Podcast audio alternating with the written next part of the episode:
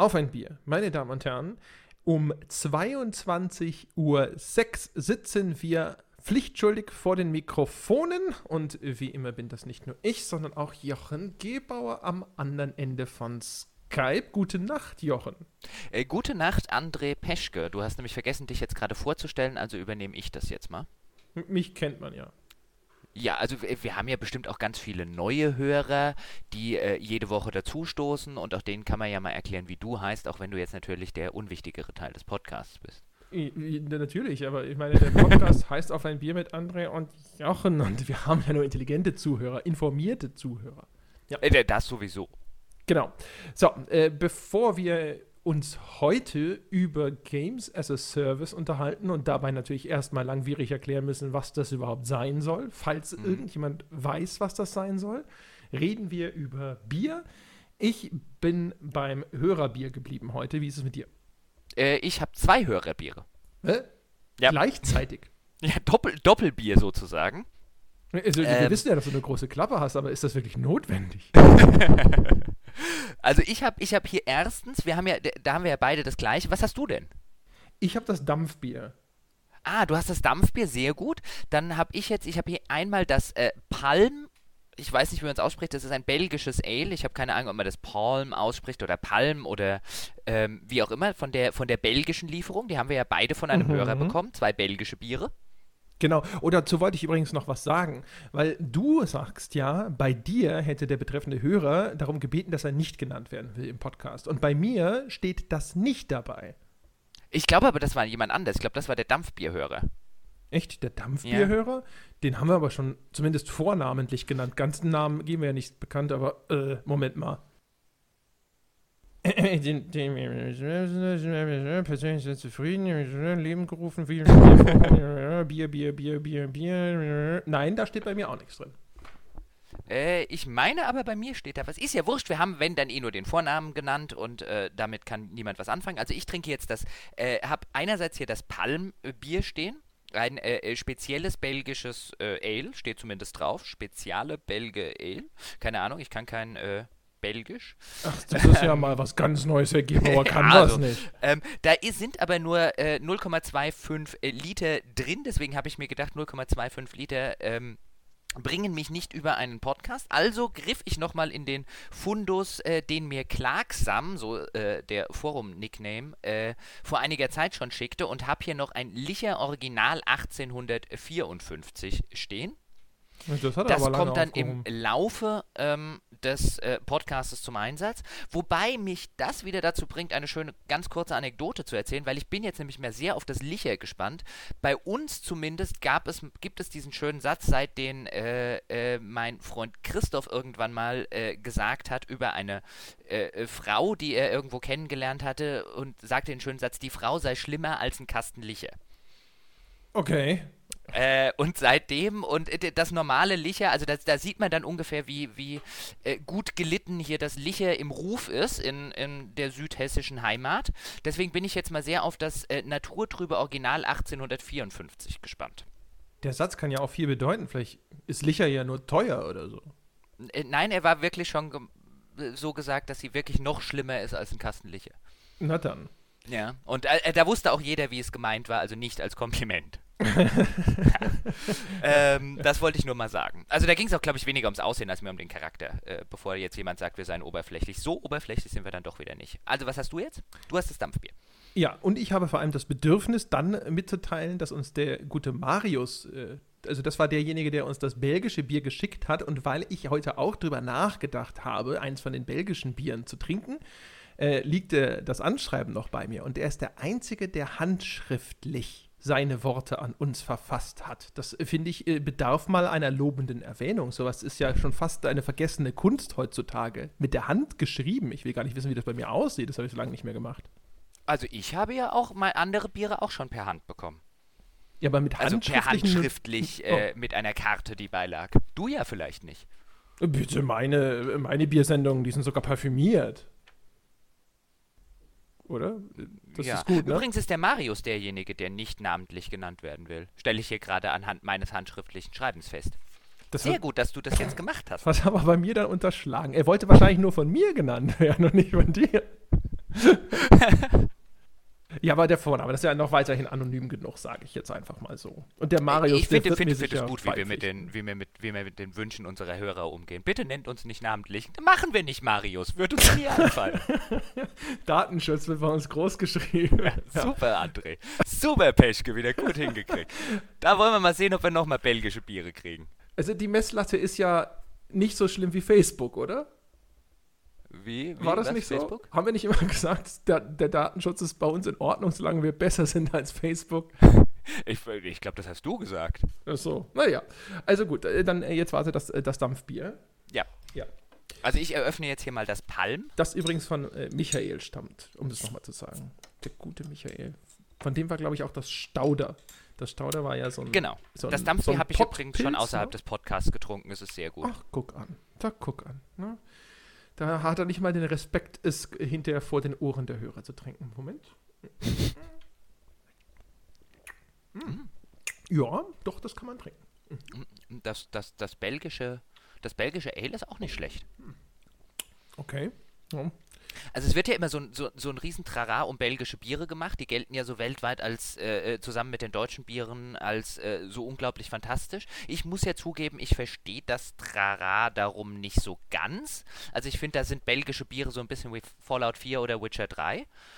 Ähm, aber das ist jetzt ein leckeres.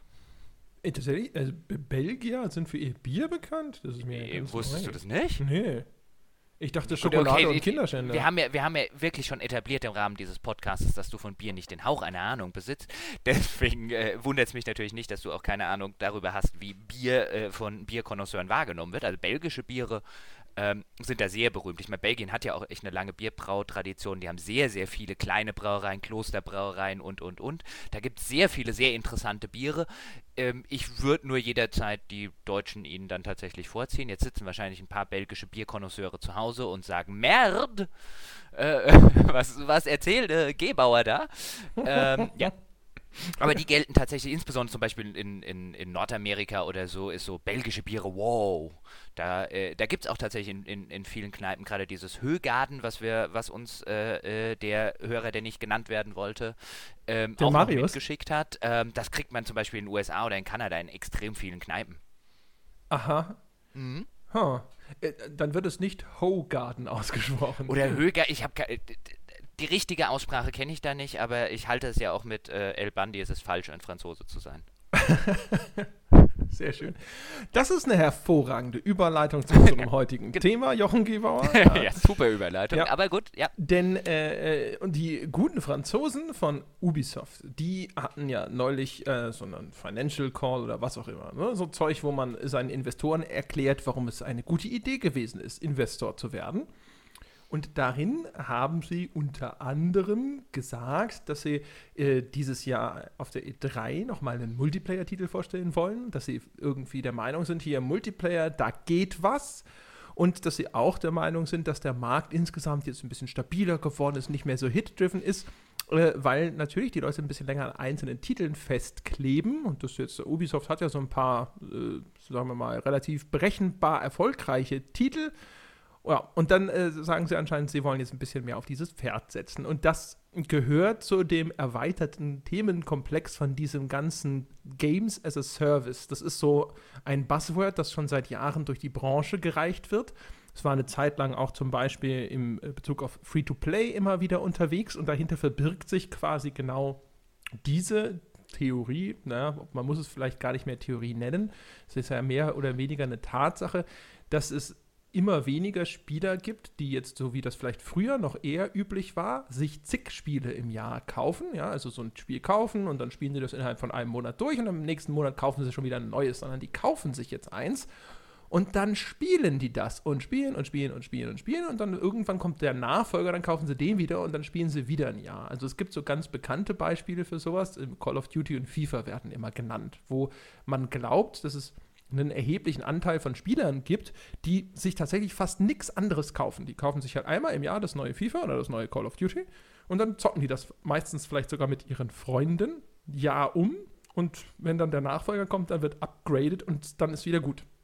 Und das führt natürlich dazu, dass dann die Hersteller da der Meinung sind, okay, wir gehen dazu über, Spiele mehr als Service zu begreifen, als irgend so etwas, wo jemand quasi sich einmal dann einkauft und den dann fortlaufend bespaßen und bei der Stange halten muss und dann aber auch sehen muss, dass man ihm fortwährend noch mehr Geld abknöpfen kann, weil wenn der halt nur einmal im Jahr quasi so ein Ding kauft und danach nichts anderes mehr, die Einmalinvestition im Jahr ist halt nicht genug. Und deswegen will man sich bemühen, dem halt dann nachträglich noch DLCs zu verkaufen und, und, und, und, und, und, und.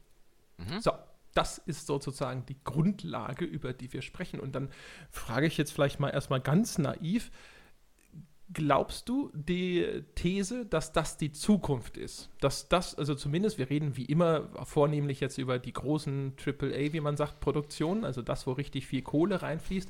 Ist das richtig, wenn der Hersteller sagt, das ist die Zukunft? Ich muss sehen, dass ich diese Titel an den Start bringe, ähm, die nach diesem Modell zumindest funktionieren können. Das kauft einer und dann versorge ich ihn immer wieder mit neuen Häppchen, für die er mich bezahlt lass es mich so sagen. Also ich glaube, es ist definitiv die Zukunft, dass sich der, dass, dass der Markt und nicht nur der Spielemarkt, sondern generell wie, wie Dinge wahrgenommen und wie Dinge gelebt werden, dass sich der extrem fragmentiert. Ich meine, das merkt man ja jetzt schon ähm, sowohl im Spielebereich als auch außerhalb des, äh, des Spielebereiches. Ich glaube halt, es wird, es wird viel nischiger und es wird, Interessen werden viel fragmentierter.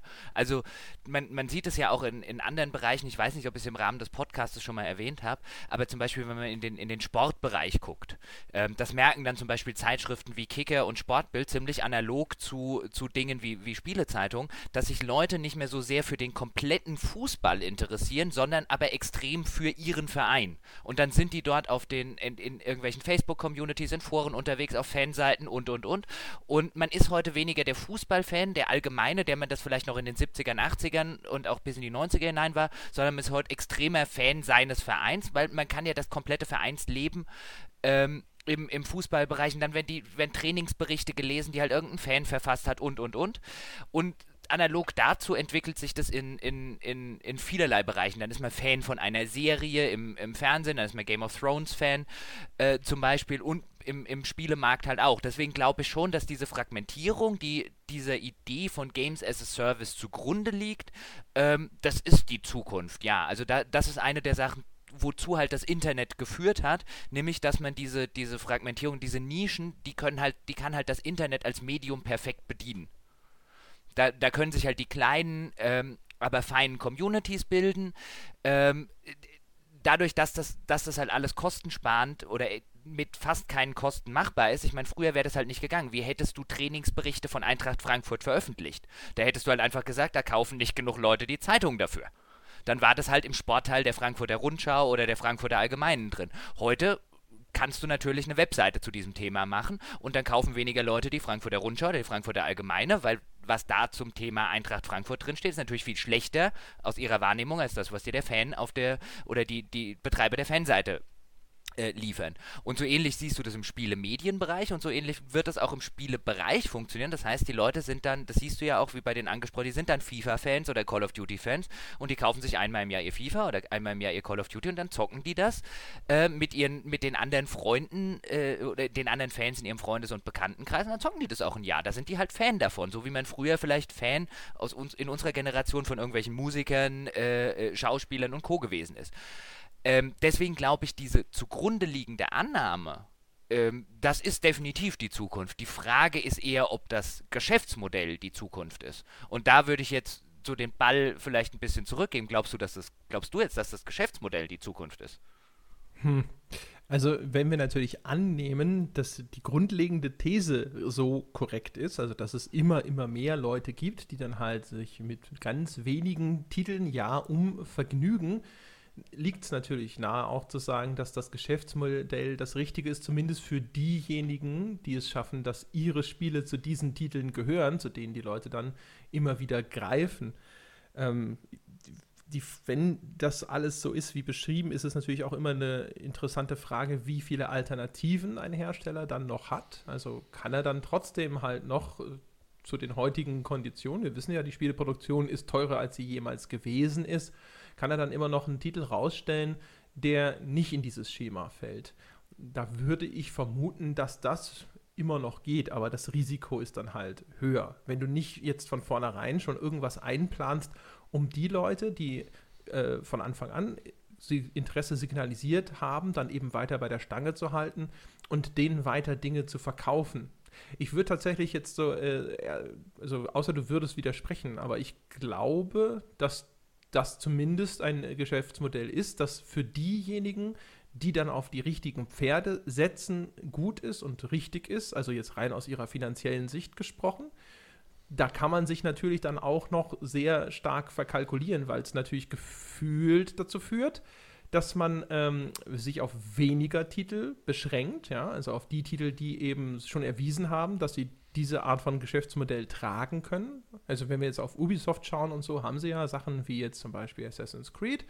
Da verkaufen sie schon DLCs, aber ich weiß nicht, ob zum Beispiel Assassin's Creed wirklich in dieses Modell passt. Das, was sie jetzt machen, das The Division, das ja jetzt Anfang März rauskommt, das ist eher ein Titel, der genau in diese Kerbe schlagen kann, zumindest. Also von der Art des Spiels her. Es ist ja so ein Online-Shooter, es ist loot-basiert, ist auch wieder eine Open World. Da ist es viel einfacher, kontinuierlich kleine Dinge reinzuverkaufen, die dann auch in der Erstellung vielleicht nicht äh, so teuer sind wie ein Assassin's Creed DLC es wäre. Also wenn sie da, wenn ich, ich denke dann natürlich jetzt eher an so kleine Story-DLCs oder diese Missionspacks, die sie da rausbringen. Also da äh, steigt sozusagen dann das Risiko, wenn du vielleicht zu den Herstellern gehörst, die jetzt noch nicht so ein sicheres Pferd auf der Rennbahn haben und sich dann verkalkulieren, wenn sie zu früh auf sowas dann umschwenken. Aber tatsächlich die interessante Frage, die, die, die mir dabei immer unter den Nägeln brennt, ist ja, ist das eine erstrebenswerte Zukunft für den Spieler? Naja, also ich, ich glaube, bevor wir in diese, in diese in diese moralische Diskussion, um es so auszudrücken, einsteigen. Ich, ich finde es schon, schon erstmal durchaus auch spannend zu konstatieren, ist es vielleicht tatsächlich einfach aus einer ne, ne finanzielle Notwendigkeit. Weil man es sitzen ja immer noch sehr viele Spieler draußen. Wir hatten ja auch schon eine Folge zum Thema, äh, zum Thema DLCs und da sind wir uns ja beide einig, dass wir da nicht die allergrößten Fans dazu, davon sind aus einer, aus einer Herstellersicht ist das aber wahrscheinlich, diese Spiele als Service zu begreifen, äh, eine finanzielle Notwendigkeit. Wenn man sich zum Beispiel anguckt, wie extrem verramscht diese Branche ist im Hinblick darauf, wie lange kannst du denn ein Spiel zum Vollpreis anbieten? Und da reden wir über sehr wenige Monate. Ähm, also Spiele wie jetzt zum Beispiel einen, Fallout 4 oder so, die das, die das länger äh, äh, durchhalten, sind halt die, die absoluten Ausnahmen. In der Regel reden wir über einige wenige Monate, wo du zum Vollpreis verkaufen kannst. Nach einem Jahr stehst du schon in der verramschten äh, Game of the Year Edition mit all deinen DLCs ähm, für irgendwie 20 Euro da. Ähm, es ist, glaube ich, für die Hersteller, insbesondere was die hohen Entwicklungskosten angeht, die hast du ja schon erwähnt, mittlerweile, und da kann man natürlich den, die, Diskussion aufmachen, das wäre wahrscheinlich eine für einen anderen Tag, dass das vielleicht von den Herstellern halt, dass die auch selber mit dran schuld sind, ähm, an, dem, an dem Preisverfall, der da relativ schnell einsetzt. Ähm, aber du, du, du bist halt an dem Punkt, dass du nach drei Monaten mit deinem Spiel ähm, und nach dem, nach dem ersten Sale, in dem du irgendwo drin gesteckt hast, dass du dann an irgendeiner Stelle bist, wo du halt sagst, wenn du jetzt nicht diese DLCs hast, die du für, für 12 Euro noch unters Volk jubeln kannst, dass du dann am Ende ähm, vielleicht wirklich an einem Punkt stehst, wo du sagst, dann können wir aber diese Produktionskosten nicht mehr rechtfertigen. Also für die Spieler wirkt es ja immer noch sehr, die sitzen dann ja draußen und sagen, jetzt kommt halt der Kram, den sie bei der Entwicklung vielleicht noch rausgeschnitten haben und so weiter, mit dem wollen sie noch, äh, noch mehr Geld verdienen. Da ist ja mir dieses Bild äh, der, der raffgierigen Publisher, die sich halt überlegen, was können sie noch rauskarten, um es später teuer zu verkaufen. Und auch da, um zurückzukommen auf die, auf die DLC-Folge, das ist ja auch nicht unbedingt ganz falsch. Aber ich glaube, je weiter sich das in diese fragmentierte Richtung entwickelt, desto alternativloser ist es auf, eine, auf einer finanziellen Ebene. Weil du wahrscheinlich mit den drei Monaten, wo du dein Spiel zum Vollpreis verdienst, halt einfach nicht die Kohle reinholst. Mit der Masse der Spiele, die du, die du produzierst als Publisher. Das eine, das, das, die Fallouts und Co., ja, die machen ihren, die machen ihren Schnitt. Aber auch im Vergleich dazu zum Beispiel The Witcher, wenn du dir die, die Verkaufszahlen auf Steam anguckst, ähm, äh, die halt, die halt äh, gesammelt werden von äh, von jetzt externen, äh, äh, ich will nicht sagen Anbietern, aber es gibt ja da draußen, gibt es ja durchaus so, auch Studien wäre zu viel gesagt, aber wo man dann wo es schon durchaus Anhaltspunkte gibt, wie oft hat sich die Dinge auf Steam verkauft. Und jetzt zum Beispiel auch ein Witcher 3 hat halt im Vergleich zu einem Fallout oder zu einem Call of Duty, ist es sogar ziemlich verschwindend gering, wovon man da ausgeht, was da auf Steam zum Beispiel abgesetzt ist. Und auch da sagt man, okay, wenn die bei der langen und teuren Entwicklungszeit halt nicht ihre DLCs im Nachhinein verkauft bekommen, kann ich mir schon vorstellen, dass sich der Spaß einfach nicht rentiert. Ja, also würde da äh, differenzieren. Also bei dem Witcher muss ich erstmal sagen, keine Ahnung. Ich habe da aus äh, einigermaßen verlässlicher Quelle gehört, dass sie jetzt ungefähr bei der 10 Millionen Marke sind. Das wäre ehrlich gesagt nicht so schäbig. Die haben äh, ja auch über ihr eigenes GOG.com verkauft und so. Das, natürlich, das kommt dazu. Also ich rede jetzt einfach nur über die, aber da war schon, also die, die Sachen, die es da draußen gibt, und da kann man natürlich auch drüber diskutieren, inwiefern sind die dann komplett akkurat und so weiter. Ähm, da war das aber schon das hatte ich dir letztes Jahr sogar mal geschickt und dir gesagt im Skype, du sollst dir das angucken. Mein Gott, ich äh, red mal weiter, ich gucke, ob ich es noch finde. Ja, äh, und also das heißt, da also würde ich erstmal das nur mal nebenbei. Äh, das mit der Fragmentierung weiß ich nicht, ob das so viel damit jetzt direkt zu tun hat, zumindest nicht mit dem, was wir beschrieben haben, wo ich dir völlig recht gebe. Und da können wir natürlich auch super auf eine kleine angrenzende Diskussion abbiegen, ist natürlich äh, dieser Preisverfall. Und vor allem auch umgekehrt, weil du es eben hattest, ähm, der Spieler sagt immer, der Publisher ist so so gierig. Umgekehrt ist der Spieler inzwischen echt enorm geizig geworden. Hm. Also ich habe jetzt äh, neulich unter äh, ich glaube, unter Firewatch war es oder so. Firewatch kostet ja, ich weiß es gar nicht, 20, 20, 30 Euro sowas. Und jetzt haben wir mhm. ja auch selber schon festgestellt, 20. ist es jetzt nicht ein ultra langes Spiel, ne? Vier Stunden, sowas haben wir gesagt. Und das ist aber schon, da geht sofort die Luke runter. So 20 Euro, viel zu viel, ne? Also vielleicht 5 oder so. Und äh, jetzt ist zum Beispiel gerade rausgekommen Superhot. Das ist äh, ein sehr origineller Titel. Ja? Es ist so, ein, wie so eine Mischung aus Puzzlespiel und Shooter. Es ist so eine, so eine mega-ultra-Zeitlupe. Die Zeit steht fast still, wenn du dich nicht bewegst. Und sobald du dich anfängst zu bewegen, läuft sie schneller. Da musst du dann Kugeln ausweichen, Gegner abschießen und so. Ist also wirklich sehr, sehr cool. Sehr originell, netter Grafikstil und alles. Kostet halt auch 20 Euro. Und da lese ich genau das Gleiche, dass die Leute halt erwarten, dass äh, sie für 20 Euro weiß der Himmel was kriegen. Das Spiel ist auch sehr kurz, so zwei, drei Stunden. Ist aber ein Titel, der so ein bisschen darauf angelegt ist, dass man dann halt auch um Highscores wetteifert. Nicht einfach einmal schnell durchspielen und so, sondern halt perfektionieren und so. Ist natürlich auch eine Art von Spielmechanik oder Spielziel, die heutzutage überhaupt nicht mehr in Mode ist. Die ist man gar nicht mehr gewöhnt und auf die Idee kommt man als Spieler auch gar nicht mehr großartig, dass das was Erstrebenswertes sein könnte, ja. Ähm, mhm. Aber auch da, ne? also äh, man hat so den Eindruck, die Leute sind halt dann wirklich nur noch bereit, einen Appel und ein Ei für sowas auszugeben, was trotzdem ja einen enormen Aufwand äh, vorher nötig gemacht hat, damit das Produkt überhaupt entsteht. Also selbst in dieser Kürze, wenn man so will. Und die Suppe haben sie sich dann in der Beziehung natürlich so ein bisschen selbst eingebrockt. Also, jetzt kann man natürlich jetzt nicht sagen, so der oh, Spieler, du bist halt äh, selber schuld, hättest du mal nicht so billig eingekauft.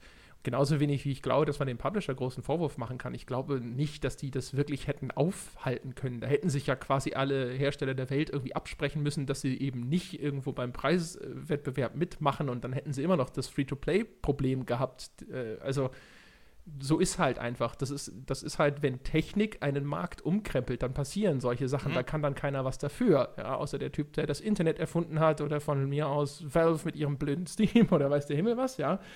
Ja, aber so ist es halt. Das ist so die, die neue Realität. Aber, und das macht es natürlich echt schwierig. Also, wenn du dein Hauptspiel teilweise äh, kaum noch für 10 oder 20 Euro verkauft bekommst, dann musst du natürlich hoffen, dass wenn du in, dass du mit dem Hauptspiel quasi in diesen Preiswettbewerb einsteigst und dann die Leute hinterher, also einen bestimmten Anteil der Leute hinterher dazu kriegst, eben noch zwei, drei DLCs zu kaufen, damit du hinterher so ein bisschen auf deinen Schnitt kommst. Ja, ich, habe jetzt im Hintergrund durchaus die, die Statistik gefunden. Wenn, äh, erinnere mich mal dran, dann könnten wir sie äh, vielleicht in den äh, Webseiten-Post noch integrieren, den Link dazu. Ah, ähm, also meinst du auf also, gamespodcast.de? Äh, genau, was die Sache angeht. Also ich gucke hier zum Beispiel im April 2015 kam, also laut den Zahlen, die da äh, äh, gemacht werden, aber die, die scheinen mir schon auch äh, durchaus nicht ganz unglaubwürdig. Hattest du zum Beispiel ein GTA 5, hat im April das kam, glaube ich, kam auch im April für den PC raus, April 2015 oder ja. kam schon im März. Nee, nee, April. Äh, äh, hat 2 Millionen, äh, 2 Millionen 77.000 hier nach den Zahlen. Ein Witcher 3 und ein Fallout dann im November hatte 2,2 Millionen verkauft auf, auf äh, äh, Steam. Und im Mai 2015 in Witcher ist halt eingestiegen mit 540.000. Mhm. Also es ist halt schon erheblich weniger als zum Beispiel ein GTA und ein Fallout 4. Ja, auf, also auf der Plattform, ja auf der Plattform. Also das ist halt nur das, was ich meine.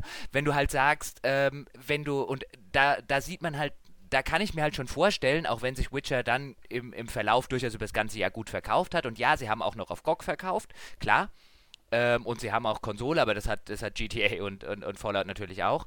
Und die sind bestimmt nicht, äh, die haben bestimmt keine finanziellen Probleme mit ihrem Witcher 3, aber auch da sagst du halt, der Unterschied von 1,5 Millionen verkauften Exemplaren auf der Plattform ist halt schon, ist halt schon gewichtig. Und wo du halt sagst, wenn du halt die 2 Millionen, die jetzt ein GTA oder ein, ein Fallout 4 hatte, nicht hast, dann ist für so eine lange Entwicklungsphase, ich meine, Witcher 3 wurde jetzt echt lange entwickelt, da saß ein ziemlich großes Team dran, ähm, auch wenn die bestimmt nicht die Kosten in, in Polen haben, die jetzt vielleicht ein, äh, ein, ein Fallout in den USA hat.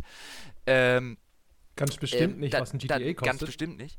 Ähm, aber dann macht, dann macht das vielleicht durchaus echt was aus am Ende des Tages, wenn du halt sagst, äh, die, die DLCs haben oder nicht haben. Nicht umsonst gibt es ja diese ganzen Season Passes mittlerweile auch bei, ähm, bei Offline-Spielen. Also es ist ja nicht, nicht nur so, wie du hast jetzt Division genannt und dann hat ja Ubisoft auch noch einen, einen, einen Ghost Recon äh, MMO in der, in der Pipeline. Da mhm. haben sie nur relativ wenig bislang dazu gesagt.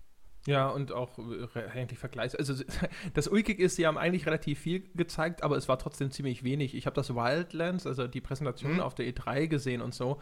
Und das sah halt echt noch noch relativ unfertig aus. Also da hatte ich das Gefühl, das zeigen sie eine ziemlich frühe Version.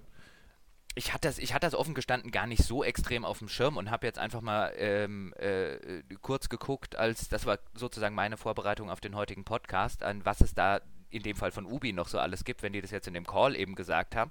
Und da bin ich erst überhaupt auf das, auf das Ghost Recon, das hatte ich gar nicht großartig auf dem Schirm. Aber du hast natürlich auch nicht nur bei solchen Spielen als Service, sondern diese ganzen Season Passes. Also Fallout 4 ist ja ein schönes aktuelles Beispiel, die den Season Pass erst für 29 Euro verkauft haben, den jetzt ab 1. März ähm, auf was 49 erhöhen. Mhm. Ähm, weil ja jetzt die ganzen äh, Sachen, die sie machen wollen und für 30 Euro äh, oder Dollar ähm, äh, sei das ja gar nicht mehr zu rechtfertigen angesichts der ganzen Sachen, die da rauskommen. Die behandeln dieses Spiel, also diese, diese Content-Updates, die die machen, ist ja in dem, in dem, äh, für ein Solo-Spiel kann man ja wirklich vergleichen mit den Content-Updates, die bei einem MMO in einem Jahr rauskommen. Das wird ja so behandelt. Ja. Auch bei dem Solo-Spiel. Es kommen jetzt halt in so und so vielen Abständen kommen die neuen Content-Updates und die kosten halt Geld.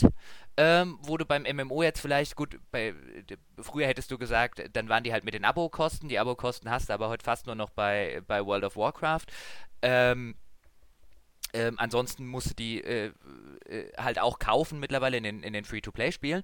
Aber das ist halt der klassische MMO-Service. Alle paar Monate kommt ein Content-Patch. Und so machen das mittlerweile die Offline-Spiele ähm, oder die, die Solo-Spiele, machen das halt mittlerweile mit den DLCs. Nicht umsonst heißen die Dinger ja auch Season Pass. Da ist ja der Name schon Programm, weil du es halt schon vergleichst mit einer Staffel einer Fernsehserie. Du sollst da bitte ein halbes Jahr oder ein Jahr lang dranbleiben. Ja, genau. Das, Im Grunde ist ja die Zahlung ist halt nur upfront. Also du kannst ja auch äh, World of Warcraft oder so ein Jahr im Voraus bezahlen und dann gingen auch deine monatlichen durch, äh, durchschnittlichen Abokosten halt runter. Und wenn man das so will, sagen die dann halt, okay, das kostet halt 4 Euro im Monat, also 50. Aufs genau, Jahr. gut, bei World of Warcraft würden sie noch sagen, einmal im Jahr wollen wir nochmal extra Geld für die Erweiterung. Ja, ja, aber ich meine, äh, sowas wie World of Warcraft oder so ist natürlich sowieso einmalig in jeder Beziehung bisher.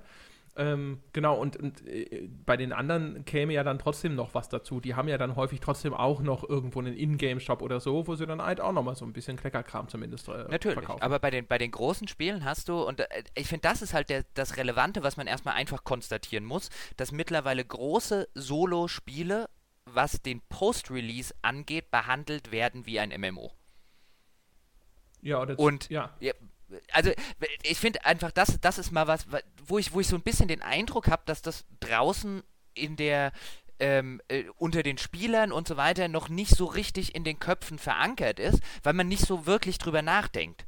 Man, äh, das meine ich jetzt gerade gar nicht abwertend, weil bevor wir jetzt über das Thema so wirklich drüber nachgedacht, habe ich darüber jetzt auch nicht äh, ähm, äh, in einer, in einer bewussten, man setzt sich ja nicht hin und denkt sich, na gut, wie geht denn jetzt ein Hersteller Post-Release mit irgendeinem Spiel um? Aber wenn man sich halt wirklich mal anschaut, dann muss man halt, kommt man halt echt zu dem Schluss, okay, die gehen mittlerweile mit dem Ding um, wo sie halt sagen, wir haben, und wahrscheinlich denken die halt auch wie bei einem MMO, das hatten wir vielleicht in der Free-to-Play-Folge, die denken halt, wir haben unsere Wale, wir haben diesen Prozentsatz an Spielern, der spielt das ein Jahr lang. Wir wären ja mit dem Klammersack gepudert, wenn wir den nur einmal monetarisieren würden. Genau, ja. Also ist natürlich jetzt ein bisschen andere Verwendung von, von dem Begriff der Wale. Also normal wäre ja nicht jeder, der jetzt bereit ist, das so lang zu spielen, also automatisch ein Wahl. Das sind ja normalerweise diese 1% der 1%, aber äh, das nur pro forma, bevor hinterher jemand sagt, so Moment mhm. mal, das habt ihr mir ganz anders erklärt. Äh, und du hast völlig recht, im Grunde genommen ist das ja das, was man so ein bisschen als Repackaging bezeichnet. Ne? Im Grunde genommen hat man das in eine vielleicht für den Spieler einfacher gutierbare oder konsumierbare Form gebracht. Also der Season Pass. Man anstatt zu sagen, du schließt ein Abo ab, was ja auch so immer mit oh, Verpflichtung, Kündigung und sonst was äh, zu tun hat, verkauft man ihm das halt als ein separates, eigenständiges Produkt, wenn du so willst. Auch mhm. wenn das nichts anderes ist als im Grunde genommen ein Content-Abo. Das wird mehr oder weniger deutlich, je besser dieser Service ist eigentlich. Bei Battlefield zum Beispiel fand ich das sehr deutlich. Bei Battlefield haben sie dir sogar schon sehr lange Zeit im Voraus gezeigt, hey, da kommt dieses DLC-Paket, das heißt so und so. Das hat den Fokus auf Infanterie. Dann kommt das hier, das hat den Fokus auf äh, Panzerschlachten und das heißt so und so. Und am Schluss kommt dann dieses Endgame zum Beispiel noch. Ich glaube, das sind die Battlefield 3 DLCs, die ich gerade im Kopf habe, bin mir nicht ganz sicher. Ja, und da hat man relativ deutlich mhm. gesehen, also das ist halt, also erstens natürlich völlig durchgeplant, von vorne bis hinten. Ja, wir wissen jetzt schon, was wir dir in einem Jahr für ein DLC geben, was da drin ist. Wir sagen es dir auch und so. Und das ist tatsächlich halt also auch wie so das Abo von einer Serie, wenn du so willst. Das ist auch das, was mich bei diesem Bethesda-Ding echt so ein bisschen stutzig gemacht hat, dass sie dann gesagt haben, das ist so gut gelaufen, das hätten wir ja nie gedacht. Jetzt haben wir uns entschlossen, wir machen mehr Content, aber da müssen wir natürlich den Preis für den Season Pass anheben. Wo ich mir dachte so, hm, also ich weiß nicht, hat das eure Erwartungen echt so weit übertroffen? Und irgendwie kann ich mir das nicht vorstellen, dass ihr das nicht alles schon längst durchgeplant habt und euch vielleicht gedacht habt, wenn wir jetzt quasi den für den, den Season Pass nochmal künstlich verknappen für 30 Euro, dann kriegen wir davon hinterher mehr durchverkauft, dann verkaufen wir ein bisschen für 50 und entweder klappt das oder ansonsten können wir den Preis auch wieder senken. Das äh, steht ja auch nicht irgendwo geschrieben, dass das nicht möglich wäre ich, ich habe so ein bisschen den Eindruck, also ich, ich stimme dir dabei, was, was die Fallout-Geschichte äh, angeht, durchaus zu. Ich kann mir auch nicht vorstellen, dass das die aus heiterem Himmel erwischt hat. Ich könnte mir halt vorstellen, dass die sich überlegt haben, wir gucken mal nach dem Release, was machen wir? Machen wir entweder erhöhen wir irgendwann den Preis oder machen wir einen zweiten Season Pass. Mhm. Äh, allein die Tatsache, dass du das Ding ja Season Pass nennst, impliziert ja gewissermaßen, dass es auch eine zweite Season geben kann. Und eine dritte und eine vierte. Ja, wobei natürlich die Leute das gerade nicht gewöhnt sind und da würden sie wahrscheinlich rebellieren, weil bislang ist es halt so, der Season Pass, die Season ist immer die Lebenszeit dieses Produktes, dieses Teils. Genau, aber ich, worauf ich ja hinaus will, ich kann mir halt vorstellen, dass sie halt gesagt haben bei Bethesda, jetzt warten wir mal ab, wie wir es tatsächlich nach Release machen, wie wir es kommunizieren. Wir haben ja verschiedene Optionen. Wir können ja sagen, okay, der Season, die Season 1 endet dann äh, äh, Mitte 2016 und dann müssen sie einen zweiten Season Pass kaufen, je nachdem, wie halt, wie halt die, ähm, wie, wie das Ding halt einfach performt. Also ich nehme halt nicht an, dass wenn, wenn Fallout 4 jetzt nicht äh, so performt hätte, ähm, wie es performt hat, äh, äh, verkaufstechnisch und wahrscheinlich auch was die Spieler-Retention angeht, um mal wieder einen, einen englischen Ausdruck zu bemühen also Bethesda wird wahrscheinlich sehr gut tracken können, wie viele Leute ihr Spiel immer noch spielen. Mhm. Ähm, von den ganzen Verkäufen und wo man dann halt einfach post-Release ab irgendeinem Punkt gesagt hat, okay, wir haben noch so und so viele, die das, die das spielen, wir haben die und die Sachen, die könnten wir, die könnten wir machen und ähm, sich dann halt überlegt haben, wie machen sie jetzt weiter? Machen sie eine zweite Season oder machen sie, erhöhen sie den Preis eines Season Passes oder müssen sie, kommen sie gar nicht erst in diese Schwulität, das machen zu müssen, weil sie halt einfach nach ein paar Monaten merken, es spielen nicht mehr genug Leute das Spiel.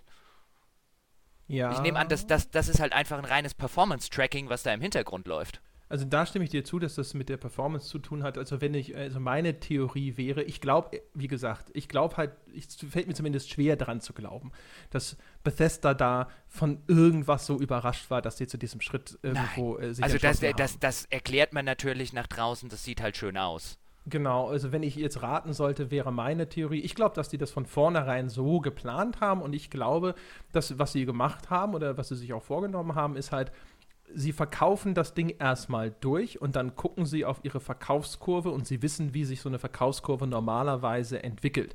Und das ist dann quasi so eine, wenn du willst, so eine Mischkalkulation. Am Anfang das Spiel zum Vollpreis durchverkaufen und der Season Pass, den gibt es günstig dazu. Und wenn die Verkaufskurve runtergeht und sie wissen, dass jetzt dann vielleicht so, keine Ahnung, es losgeht, dass sie irgendwo den Preis reduzieren müssen, mal mit 10, 15 Prozent Nachlass anfangen müssen, in einen Sale reinzugehen oder so, dann rechtzeitig rechtzeitig vorher switchen sie um.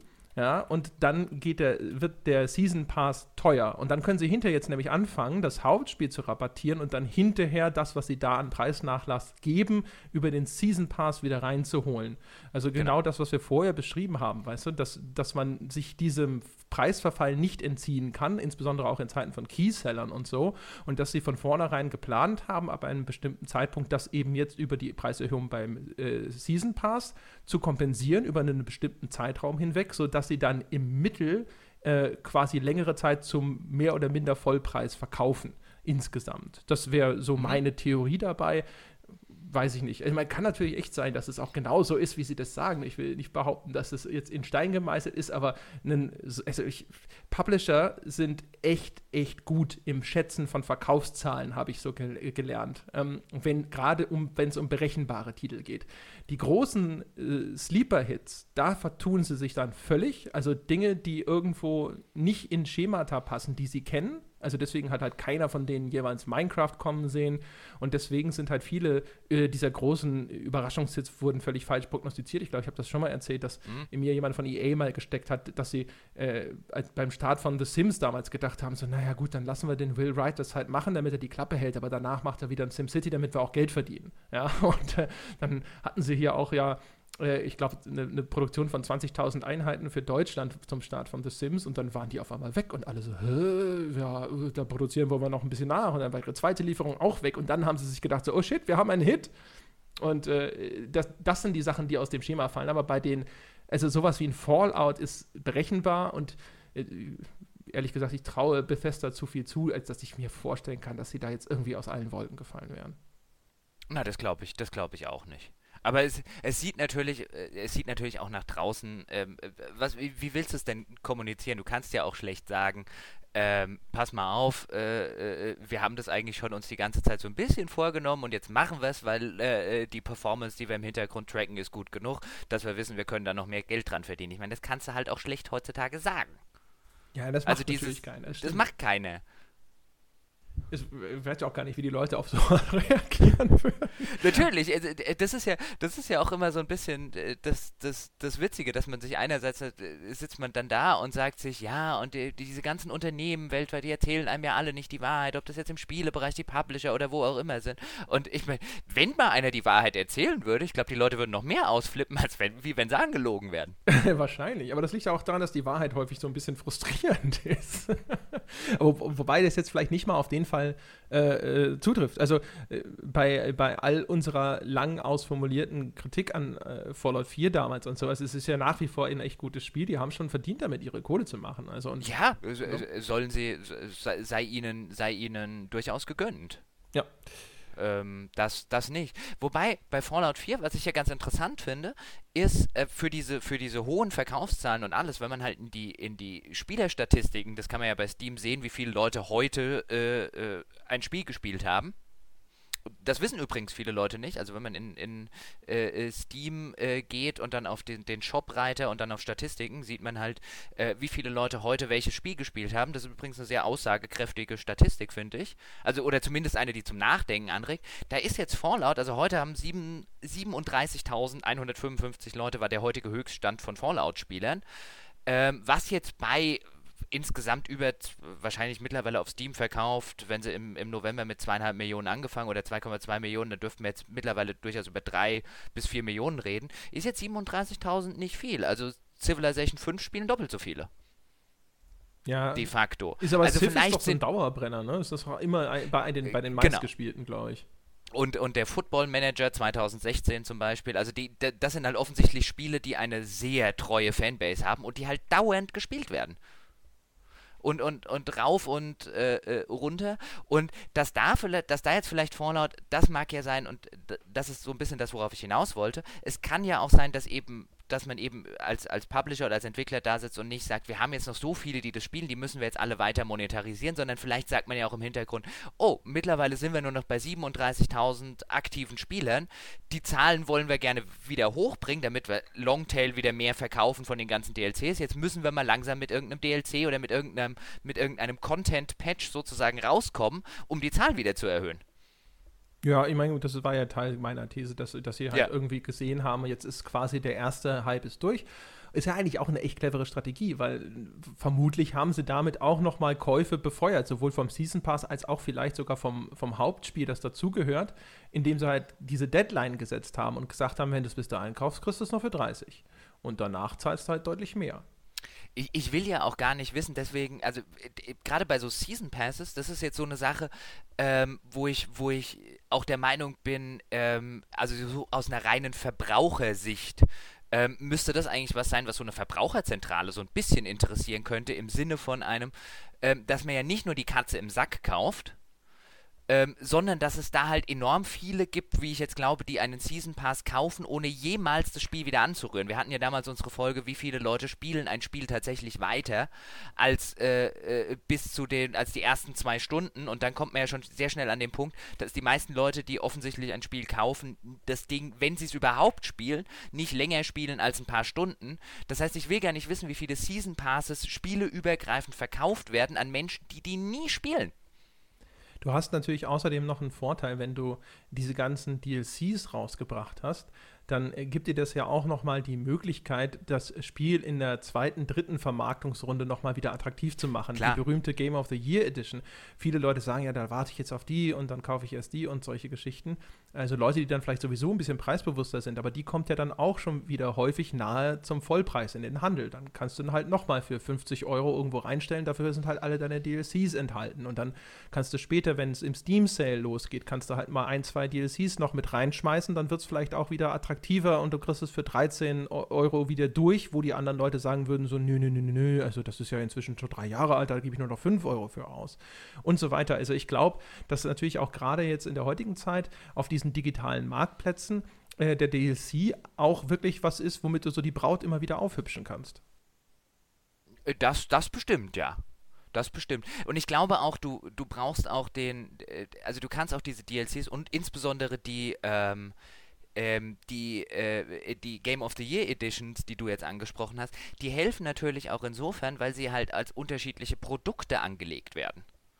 Mhm. Das heißt, wenn du heute, wenn du heute zum Beispiel ein Fallout New Vegas nimmst, dann ist es bei Steam, wenn du das heute eingibst, kommst du auf diese Game of the Year Edition, die alles drin hat. Da hast du aber auch die User Reviews, nicht mehr vom Originalspiel, was zum Beispiel noch relativ buggy war, und was, was, ich weiß jetzt nicht mehr, wie die, wie die äh, äh direkt nach Release, dafür ist es zu lange her, von Fallout New Vegas.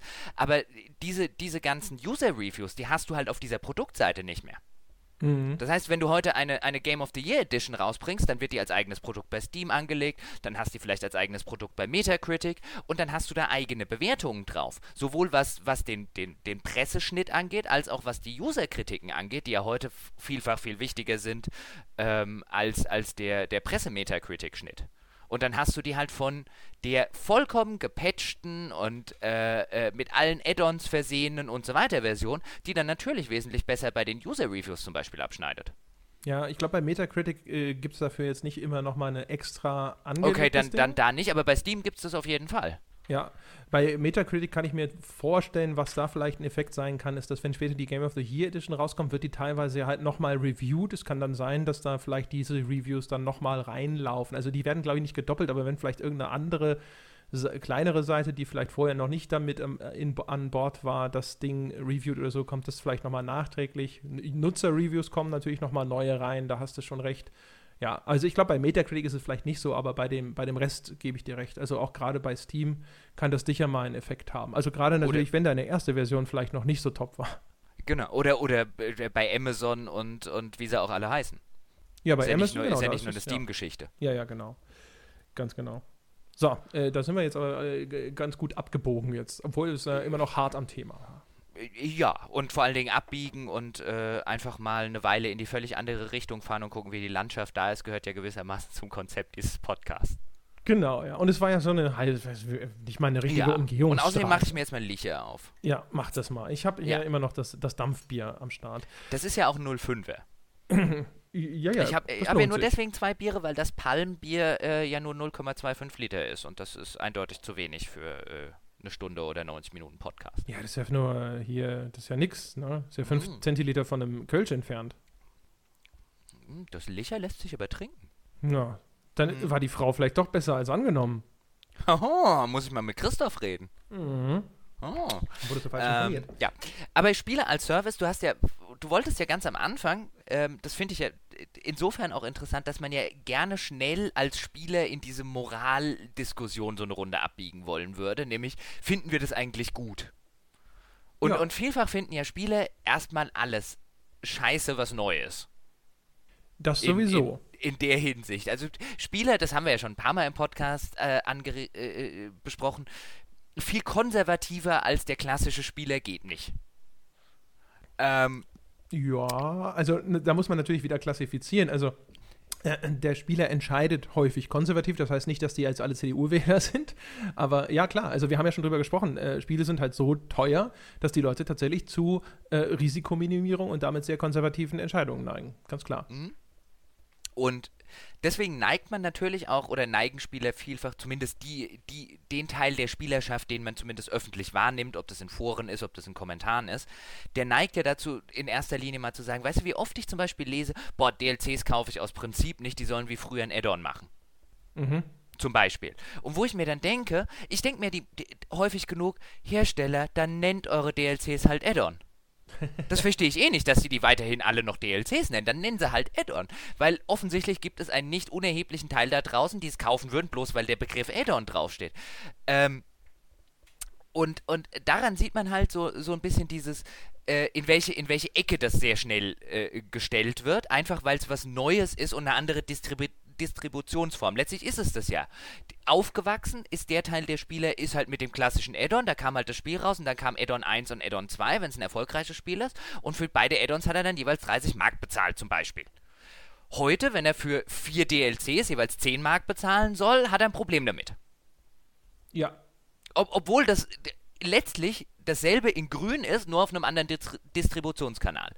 Ähm, deswegen neigt man, finde ich, immer sehr schnell dazu und wie gesagt, der, kann ja jeder nachhören, der DLC-Folge war ich kein Fan von DLCs, aus, aus gewissen Gründen, aber ich würde jetzt halt, ich glaube, das haben wir auch damals schon gesagt, erstmal nicht aus per se verteufeln. Ich finde auch dieses, in dem Spiel ein Jahr lang Content-Patches hinterher zu schicken, ähm, äh, wie in einem klassischen MMO, erstmal nichts Schlimmes.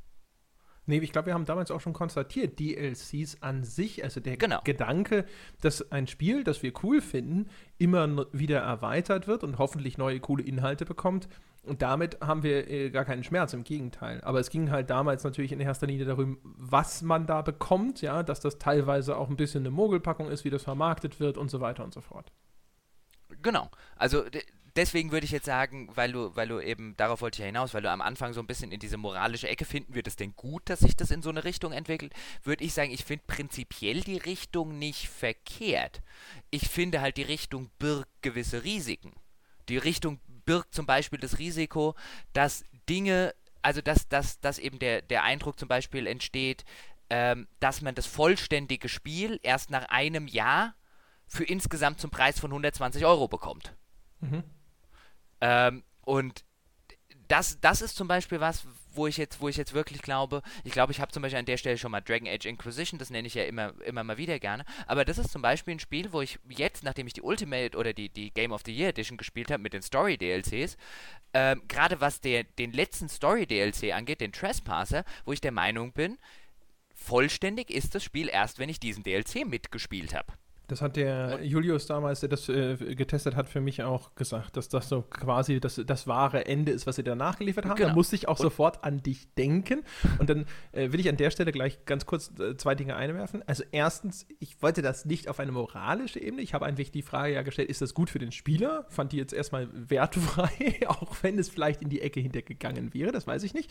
Und das Zweite äh, ist natürlich, ähm, dass ich noch mal ganz kurz äh, jetzt an der Stelle schon sagen will, dass das natürlich auch wirklich sehr gut zu dem passt, was wir vorher gesagt haben, dass in, sich die Marktrealität halt so geändert hat, dass vielleicht früher der Hersteller das Spiel rausgebracht hat, hat es verkauft, war schon soweit happy damit und das Add-on war sozusagen Gravy, wie der Engländer sagt, ne? die Sahne mhm. und die Kirsche obendrauf, aber den Kuchen hatte er schon. Und heutzutage ist er vielleicht so sehr gezwungen, über diese DLCs hinterher noch Geld zu machen, dass er eben auch zu Maßnahmen greift, um den Spieler auch so ein bisschen zu zwingen, die dann auch nochmal zu kaufen und dann eben genau solche Effekte entstehen, wie die, die wir eben äh, in der DLC-Folge immer wieder angeprangert haben, dass zum Beispiel halt äh, ein DLC erscheint, wo man das Gefühl hat, Mensch, also das hätte echt in dem Hauptprodukt drin sein müssen. Das macht es jetzt erst komplett. Das kann man auch äh, Bioshock Infinite ein bisschen vorwerfen, dessen äh, Burial at Sea DLCs und so toll ich den zweiten davon gerade finde, äh, der, der Abschluss, dieser relativ harmonische Abschluss, der dann diese ganze Geschichte in de, dieses Gesamtwerk der drei Bioshock-Teile einbindet, ist auch etwas, wo man so ein bisschen davor sitzt und sich denkt, ist echt schade, dass das in den zweiten DLC ausgelagert ist. Äh, jetzt muss ich zwei Dinge anwenden. Ich würde, einerseits muss ich nämlich sagen, äh, man kann schlecht sagen, wie du es gerade gemacht hast, also man kann schon, du hast es ja offensichtlich gerade gemacht. Ich finde nur, ähm, so auf einer, auf einer Sinnebene ist es, ist es schwierig, wenn du sagst, du wolltest nicht moralisch argumentieren, du wolltest nur fragen, ob es gut für den Spieler ist. Und ich meine, die Frage nach dem Gut ist, das ist eine moralische Frage. Ich sehe das. Ich finde, es ja. ist halt einfach erstmal die Frage, hat er davon einen ist Vorteil? Ist es gut, ist die grundlegendste moralische oder ethische Frage, die man stellen kann. Ich meinte ja nicht gut im Sinne von gut und böse, sondern gut im Sinne von Vor- und Nachteil. Auch das ist eine moralische Diskussion. Also wenn, wenn du halt und äh, auch da, also ich würde da zumindest argumentieren, wenn es dir wirklich nur auf sachliche Vorteile angekommen wäre, hättest du es nicht als gut formuliert. Ähm, ich, ich meine halt nur, ich glaube, diese moralische Ebene spielt da immer eine, spielt bei der Diskussion immer eine Rolle, wenn wir über das ist es gut für uns Spieler reden. Also ich, also ich glaube, das eine kannst du vom anderen nicht ausklammern. Hatte, es war tatsächlich einer der seltenen Fälle, wo ich jetzt gar keine allzu moralisch geprägte Diskussion im Hinterkopf hatte, sondern tatsächlich eher äh, wirklich mir Gedanken darüber machen wollte, ob das jetzt tatsächlich jetzt unterm Strich, habe ich denn davon jetzt wirklich hinterher einen Nachteil? Und das natürlich äh, in der Aufteilung A, wenn mir solche Spiele gefallen oder natürlich dann halt auch B, wenn ich jetzt am Wegesrand zurückbleibe und äh, die Art Spiele, die das dann vielleicht provoziert, nicht meines sind. Das sind ja vielleicht zwei mögliche Konsequenzen von dem Ganzen. Das war das, was, was der, der Hintergedanke war. Okay. Ähm, wenn wir jetzt, wenn, aber okay, dann, dann, gehen wir doch mal auf diese, was, was, was produziert es denn für, für Spiele? Ich finde, ich, also ich meine, wir sind ja bei diesem ganzen Modell, sind wir ja noch ziemlich in, wahrscheinlich in, in den Kinderschuhen und in einer Findungsphase, in einem Medium, das sowieso noch in den Kinderschuhen und in der Findungsphase steckt. Ähm, ich, das, das finde ich halt das Interessante, wenn du auf der einen Seite hast du zum Beispiel solche Beispiele, wie wir es gerade genannt haben, mit so einem Dragon Age Inquisition, die dann am Ende ähm, einen, einen DLC nachliefern, der das eigentliche Ende ist, wo man sich dann, wo man sich dann schon sagt, hm, wäre das früher oder würde das in einem anderen Modell auch passieren oder würde das nicht passieren? Natürlich kann man auch argumentieren, hey, wenn es keine DLCs gäbe, hättest du das eigentliche Ende nie gesehen. Also da ist halt die Frage, in, inwiefern führt dieses, dieses System ähm, dieser Season Passes oder dieser Spiele als Service führt dazu, dass es überhaupt erst so weit kommt. Und äh, ich glaube, das ist so eine Frage, die schwer zu beantworten ist. Also inwiefern führt dieses System von äh, Game als Service und das BioWare im Falle von Dragon Age Inquisition jetzt da saß und sich schon gedacht hat, okay, wir produzieren Post-Release so und so viele Patches, außer jetzt den, den, den außer, außer der Reihe oder den Fix-Patches, sondern gut, die haben jetzt, glaube ich, nicht viele Content-Sachen äh, in, in Patches ausgelagert, aber wir produzieren so und so viele DLCs. Ähm, und das steht von vornherein in der Regel fest. Ähm, inwiefern hat diese Tatsache dafür gesorgt, dass sie das eigentliche Ende in ein DLC ausgelagert haben. Die Frage dürfte halt schwer zu beantworten sein. Ich würde sogar tippen, dass selbst wenn wir hier jetzt den, den Mike Laidlaw zum Beispiel von BioWare sitzen haben und, und er total ehrlich wäre, er dir wahrscheinlich wirklich nicht sagen könnte, ob das so ist. Das nicht, aber ich würde das tatsächlich eher auf dieser abstrakteren Ebene beantworten, wie ich es auch vorhin schon gemacht habe, ähm, und sagen, dass je, je stärker der Druck ist, dass man das Geld hinterher über DLCs verdient oder noch zusätzliches Geld über DLCs verdient, desto größer ist die Verlockung, diese DLC-Käufe stärker zu erzwingen, indem man da Dinge reinpackt, auf die der Spieler quasi nicht verzichten kann oder will. Und das kann man vielleicht einfach machen, indem man wirklich ganz, ganz hervorragende DLCs macht. Oder man kann das halt machen, indem man da Dinge reinpackt, die eigentlich fairerweise vielleicht schon im Hauptspiel hätten drin sein sollen. Und ich, ich glaube, solche, solche Geschichten, wär, das, sind, das sind so die Befürchtungen, äh, die sich vielleicht da so ein bisschen durchziehen wird. Dass halt eben genau das, was wir ja auch schon häufig genug beklagt haben, wenn dann halt zum Beispiel Microtransactions in Spielen Einzug halten, wo dann halt zum Beispiel die Verlockung anscheinend groß genug war, weil bei, ich glaube, Forza 5 Microtransactions einzubauen. Und dann konnte man zwar alles, was man damit kaufen konnte, auch im Spiel freischalten, aber die Progression war so schleppend und so in die Länge gezogen, dass es halt ewig lange gedauert hat, wo man halt auch zumindest theoretisieren könnte, ob da halt ein Entwickler so ein bisschen der Versuchung erlegen ist, zu sagen, ich mache diesen Fortschritt auf herkömmlichem Wege einfach so zäh, dann kaufen die das viel mehr. Das ist ja eine mhm. Lektion, die ich im Free-to-Play gelernt habe. Und das übertrage ich jetzt eben einfach auf mein Vollpreisspiel. Und äh, das wäre tatsächlich so ein bisschen die Befürchtung, dass einfach, wenn, wenn der Druck so groß ist, wenn das sozusagen notwendig ist heutzutage, und man darauf angewiesen ist, hinterher noch Zeug irgendwie in die Menge der Spieler des jeweiligen Spiels rein zu verkaufen, dass dann viel eher, nicht in allen Fällen, nicht immer, aber viel eher natürlich äh, ein Hersteller oder ein Entwickler auf die Idee verfällt, das über Gebühr herbeizuzwingen. Ja, also dem, dem ist jetzt schwierig, das dem, dem, dem zu widersprechen. Eher wäre jetzt die Frage, hast du denn da, außer jetzt bei äh, äh, dem, dem, dem gerade äh, genannten Rennspiel. Wie, siehst du es denn bei so den, den, den, den Witches und den, den Fallouts? Mach was, also gerade jetzt mit dem, zum Beispiel Fallout ist ja ein schönes aktuelles Beispiel anhand der, der jetzt vorgestellten DLC-Pläne. Ähm, wie siehst du es denn da? Ist das sowas, wo du jetzt sagen würdest, ähm, äh, das braucht man oder? Also bei Fallout Weiß ich jetzt ehrlich gesagt gar nicht so genau. Also bei Fallout ist es tatsächlich eher so, äh, dass ich damit glaube, da hätte ich jetzt gar nicht so ein Riesenproblem damit, ehrlich gesagt. Also keine Ahnung.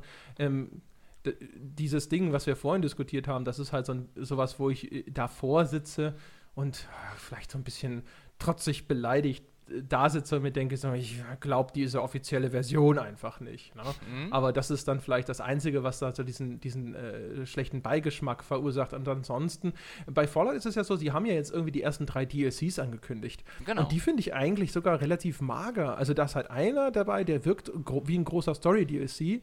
Und die anderen zwei, das sind so, wo ich mir denke, so, ja, okay, das ist so zur Überbrückung irgendwie ganz nett und so, weiß aber nicht. Und den Rest, den, beim Rest kaufst du weiterhin weiterhin die Katze im Sack. Und wenn ich das mir so anschaue und mir dann vorstelle, okay, ey, am Ende ist es, äh, geht es dann halt weiter mit nochmal zweimal Kleckerkram und einem großen und dafür dann nochmal quasi den Preis des Hauptspiels zu entrichten, das finde ich ziemlich hart. Das würde mich wahrscheinlich sogar äh, eher abschrecken, ähm, das, das zu investieren. Also von daher, weiß ich nicht, also nee, kann ich jetzt bei Fallout nicht sagen, dass ich da das Gefühl habe, dass das jetzt irgendwie ganz schrecklich ist oder so. Nee, ganz schrecklich auch nicht. Ich hätte es jetzt, bei, bei Fallout ging es mir jetzt so ähnlich wie, wie dir, weil ich jetzt so beim, beim, beim, ich mir nochmal vorgenommen habe, du machst nochmal irgendwann einen komplett Durchgang, wo du wirklich alles und, und so weiter machst. So viel, wie ich auch über das Spiel geschimpft habe, am Ende habe ich da eh wieder äh, 300 Stunden oder so drin. Ähm, das ist ja schon ein bisschen bizarr. Äh, natürlich ist es bizarr, aber man macht ja auch. Äh, Menschen tun nicht immer nur Dinge aus rationalen Gründen. Du meinst also, für dein Fallout 4 Spielen ist eine Zwangshandlung? Ne, generell ist mein Fallout-Spielen eine Zwangshandlung. es ist nicht auf Fallout 4 bezogen. Du so liegst also Stunden, an der wie ich allein in Fallout New Vegas drin habe zum Beispiel. Und ich meine, ich habe Fallout 2 mittlerweile, glaube ich, fünfmal durchgespielt. Und ich hätte tatsächlich wieder Lust, das nochmal zu tun. Ähm, aber davon, davon, jetzt, davon jetzt eine Runde ab, äh, äh, wo ich mir halt, da hatte ich mir halt auch gedacht, aber bevor du das jetzt machst, dann wartest du jetzt mal, was sie irgendwie mit DLCs und so weiter machen, weil du willst es ja danach nicht nochmal mit allen DLCs spielen. Und da habe ich mir die DLCs angeguckt und da ging es mir so ähnlich wie dir, wo ich mir gedacht habe, ja, also finde es, es klingt nicht scheiße, aber es klingt jetzt auch nicht wie ein Yay, das muss ich jetzt nochmal mit den DLCs von vorne spielen.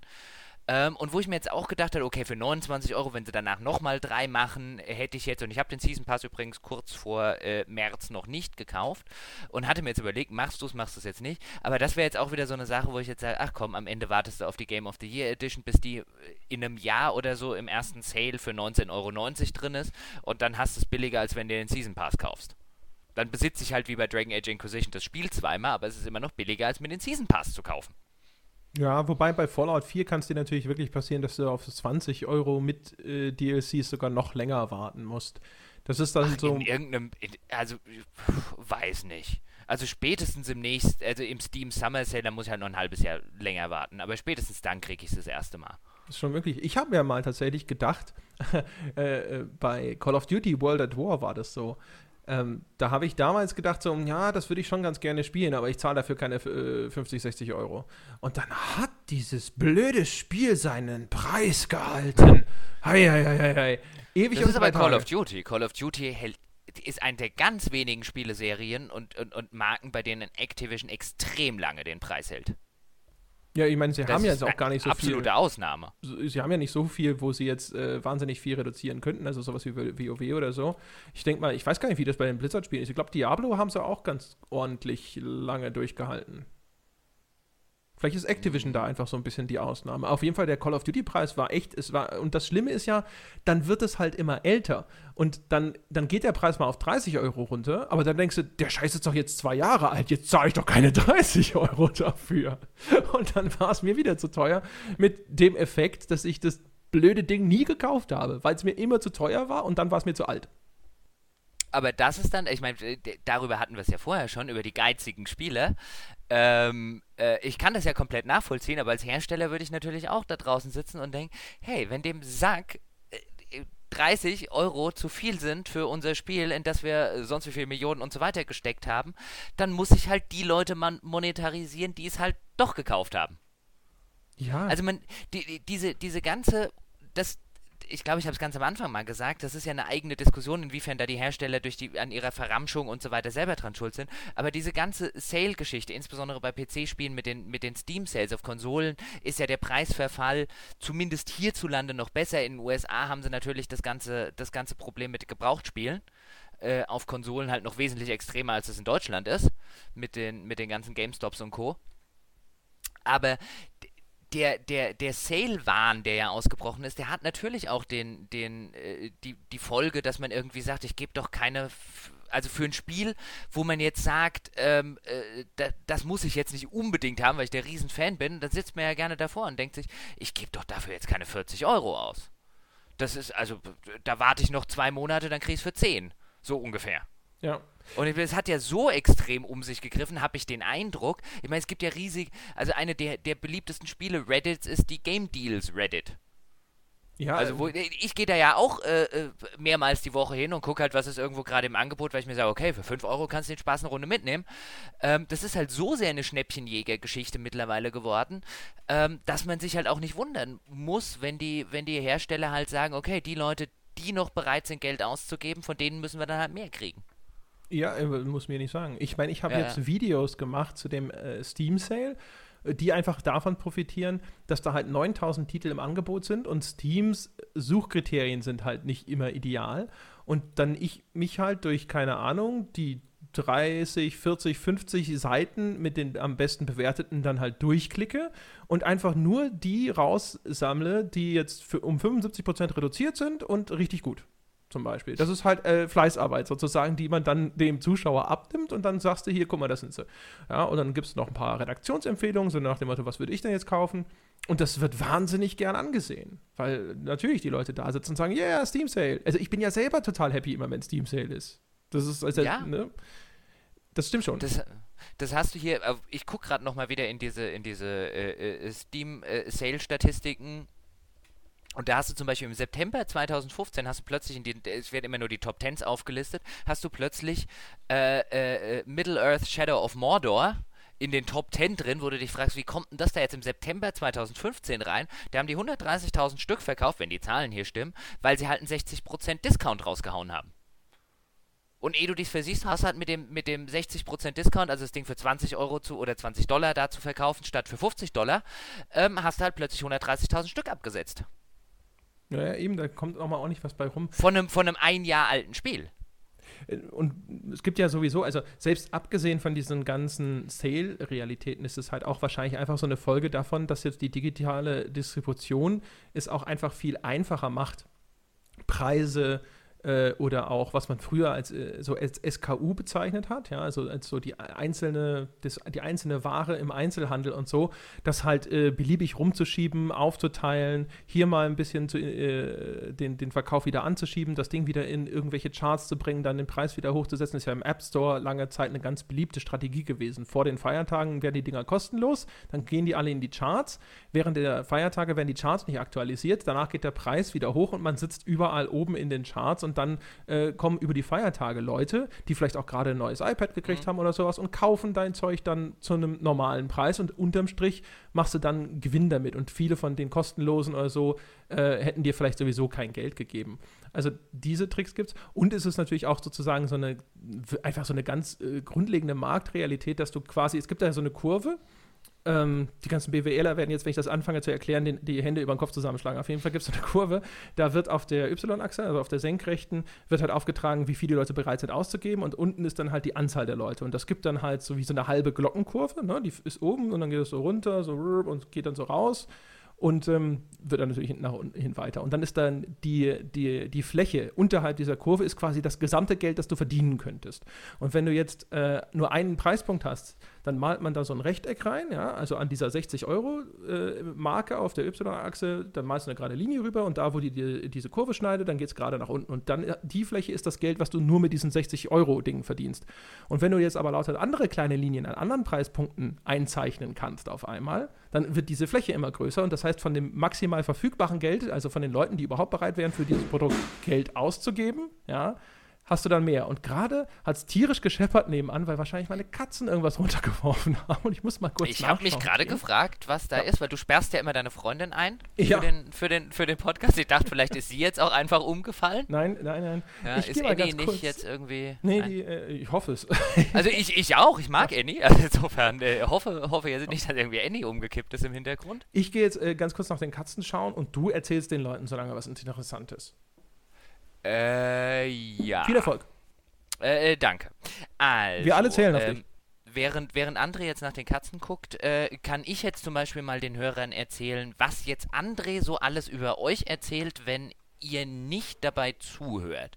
Also da ist ja, André ist ja immer der Erste, der irgendwie sagt, ach, unsere Hörer, wenn ich jetzt mal ehrlich sein soll, ich verstehe ja auch nicht, warum mir irgendjemand zuhört und warum irgendjemand jetzt unseren Podcast, und ich muss da ja immer André erzählen, das sind ganz schlaue und intelligente und nette Menschen, aber so ist er halt einfach so ein bisschen drauf. Der tut immer so freundlich.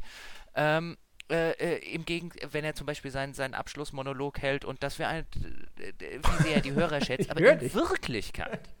Bist du wieder da? Ja, aber ich, äh, wir machen an der Stelle eine Pause, aber das erzähle ja. ich jetzt noch ganz kurz on air. Die haben nämlich tatsächlich drüben einen Spiegel runtergeschmissen, die Viecher. Aber ja, What? ja, Scherben bringen Glück, sagt man ja. Ja, nee, eigentlich Spiegel nicht. Doch, doch, bestimmt. Äh, ja, ja. Also da, da gibt es einen Spiegel im Wohnzimmer, der lehnt an der Wand. Äh, ja, jetzt nicht und mehr. Und der ist relativ groß. Und ich habe keine Ahnung, was die gemacht haben. Aber der liegt jetzt da unten. Äh, da, da, da werde ich jetzt einen kleinen Moment brauchen. Äh, okay. Also wir äh, hören uns gleich wieder. Eieiei.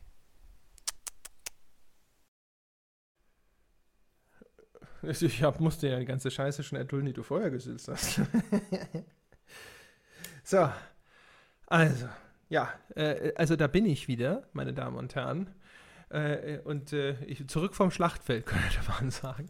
Also tatsächlich, es ist, ähm, ich würde mal behaupten, so ein 1,20 Meter äh, hoher Spiegel, der auf so einer Kommode drüben im Wohnzimmer eigentlich immer an der Wand gelehnt hat. Der ist gar nicht mal so leicht, aber irgendwie haben es äh, die Katzen geschafft, das Ding tatsächlich da runterzuschmeißen und, und äh, er hat sich quasi atomisiert. Die gute Nachricht, die Katzen sind unversehrt und ich muss das Wohnzimmer morgen nicht saugen.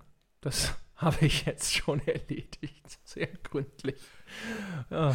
Sehr gut. Ja. Also wegen mir kannst du das öfters äh, äh, machen oder die Katzen äh, äh, wegen mir, weil ich habe ich hab sehr viel, sehr interessante Dinge in der Zwischenzeit erfahren. In, in, in, meiner, in meiner Recherchepause. Ich habe nämlich gerade an der Pressekonferenz, es ist ja gerade die NFL Combine, das ist sozusagen die Fleischschau des American Football. Äh, da treffen sich die, die äh, jungen Spieler aus dem College, die dann in den, in den Draft Ende April äh, kommen und werden wie äh, äh, Kühe auf dem Viehmarkt betrachtet. Also man guckt, wie viel wiegen, die werden öffentlich gewogen äh, und äh, gemessen und dann müssen sie schnell rennen und dann äh, äh, müssen sie verschiedene Übungen absolvieren, damit man auch gucken kann, wie gut die sind. Das ist wirklich wie eine, wie eine, wie eine, wie eine Fleischschau von äh, äh, früher. Und am Rande dessen habe ich jetzt gerade ein, eine Pressekonferenz eines jungen Mannes, ich glaube, der ist 21, ein Defensive Tackle von Ole Miss gesehen, der gerade erklärt hat, ähm, dass als er im Dezember aus dem vierten Stock seines Hotelzimmers gefallen und ist und im Anschluss von der Polizei wegen Drogenbesitzes verhaftet wurde, er aber keine Drogen konsumiert habe. Aha. Äh, Und dann denkst du dir, da glaube ich dann doch eher Bethesda. Das, ich ich bin, bin mir sicher, die ganzen Football-Fans auf dieser Welt haben genau das gedacht. Also, äh, wenn ich das mal ganz kurz konstatieren darf, ich bin davon ausgegangen, als du sagtest, du liest gerade interessante Dinge nach, dass du die Pause dazu nutzt, um irgendwelche interessanten Fakten für unseren Podcast zu recherchieren, um den zweiten Teil der Diskussion zu bereichern. Und stattdessen hast du dich auf dem Viehmarkt für Footballer rumgetrieben und äh, Ja, und dann auch noch hier solche äh, Huffington Post-Schlagzeilen dabei gelesen. Das ist keine Huffington Post-Schlagzeile, das ist äh, wichtig. Das ist ein, ein, ein sehr hoch gerankter Defensive Tackle im nächsten Draft.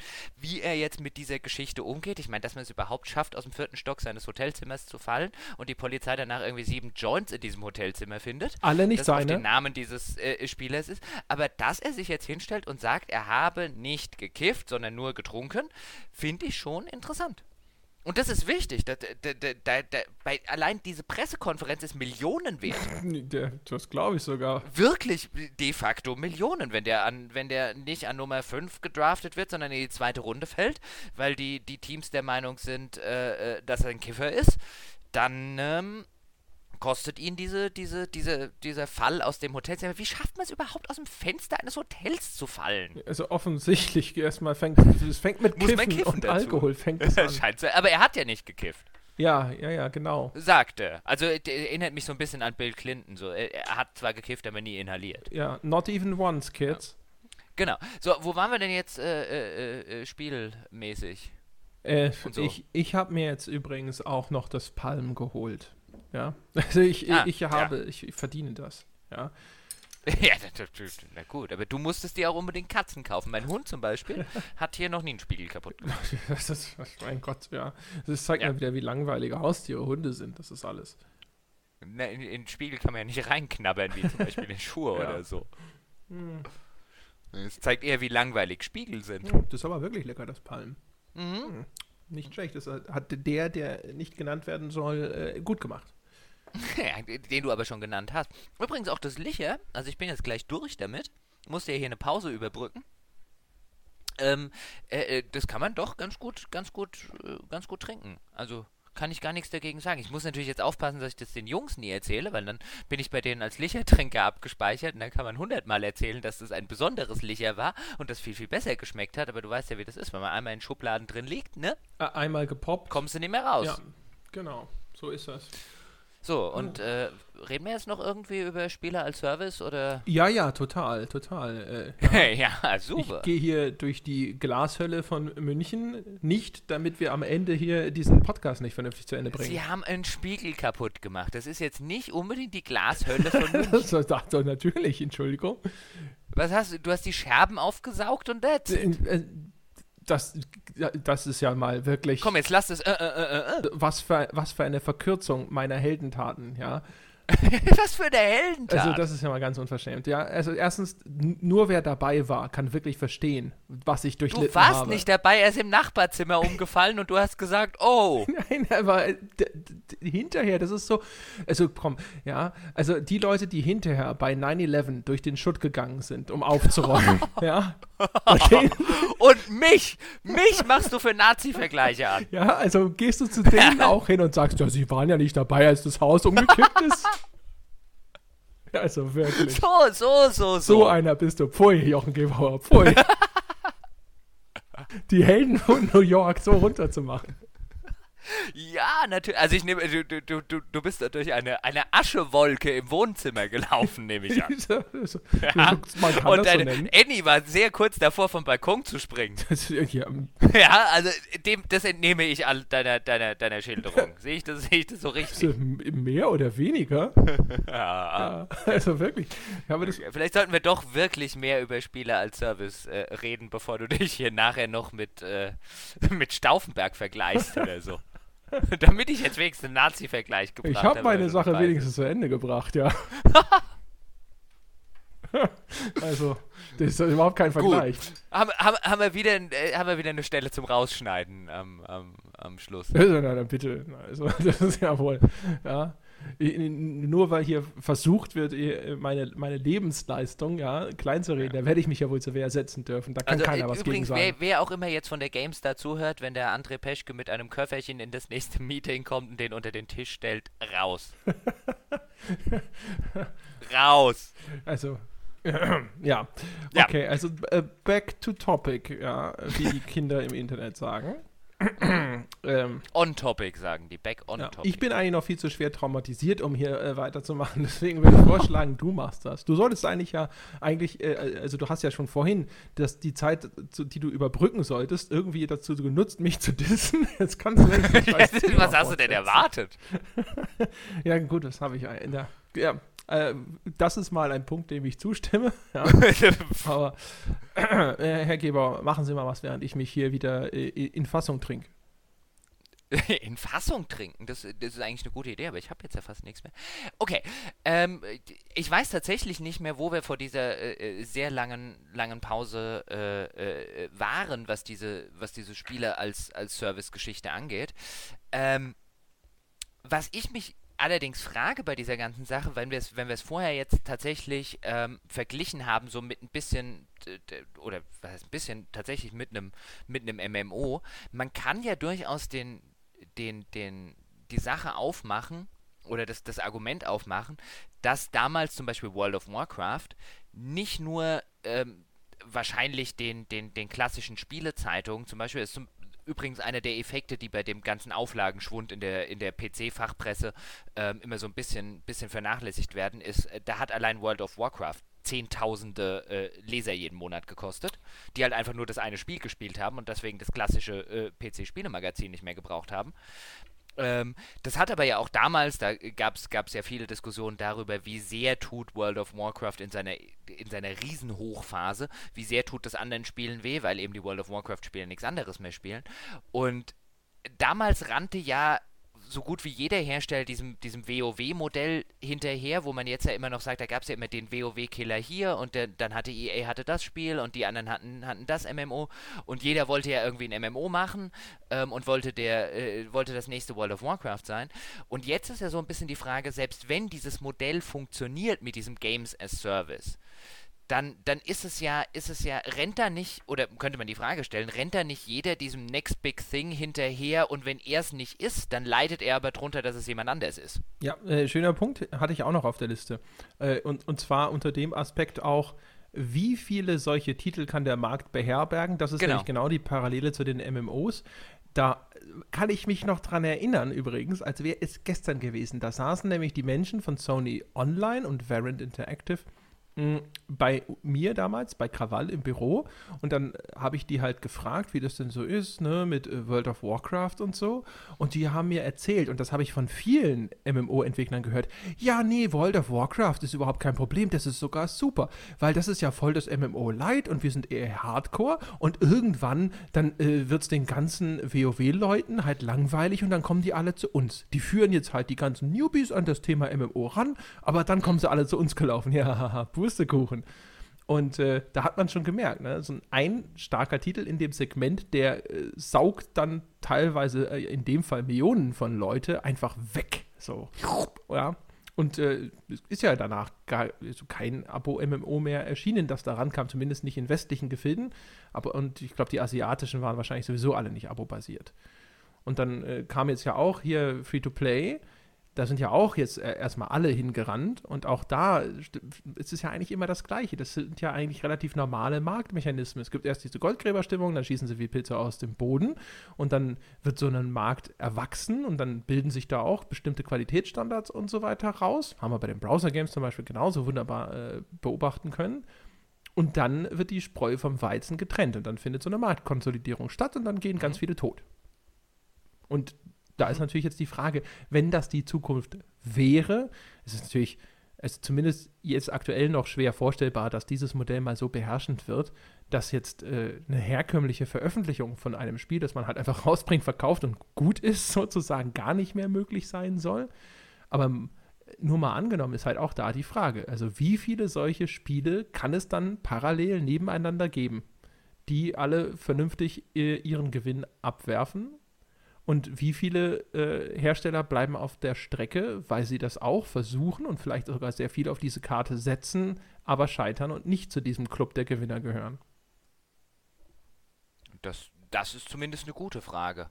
Da hätte ich jetzt auch tatsächlich nicht irgendwie ähm, äh, äh pauschal eine Antwort im Sinne von einem, naja, am Ende bleiben vielleicht irgendwie zwei oder drei oder so und, und, übrig, sondern das ist, das ist halt wirklich so eine, so eine Sache, wo man sich echt, äh, äh, wo man wahrscheinlich auch echt eine Runde abwarten muss. Im Sinne von einem, ähm, äh, ob oder wie, wie enorm erfolgreich dieses Modell ist. Man kennt ja zum Beispiel noch nicht mal, ähm, kennt man von irgendeinem Spiel Verkaufszahlen, was Season Pässe zum Beispiel angeht?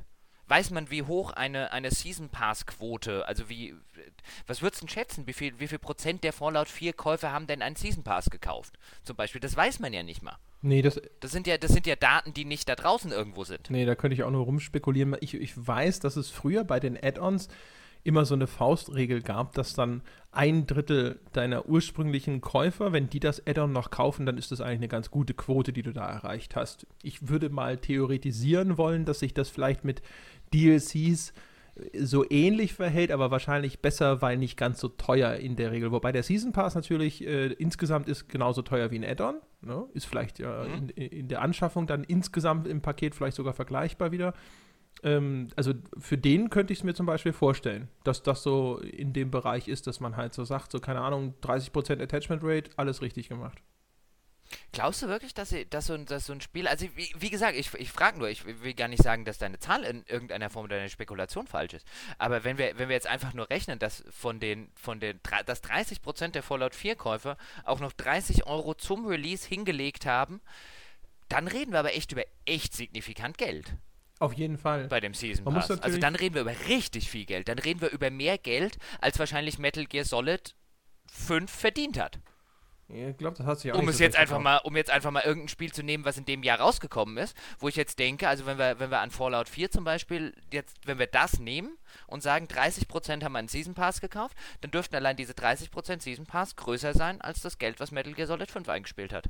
Ja, wie gesagt, würde ich tippen. Ich weiß nicht, ich glaube, Metal Gear Solid 5 hat sich auch ganz gut verkauft, aber der Punkt bleibt ja bestehen, jetzt egal, ob der, wie, wie der Vergleich wirklich ausfällt.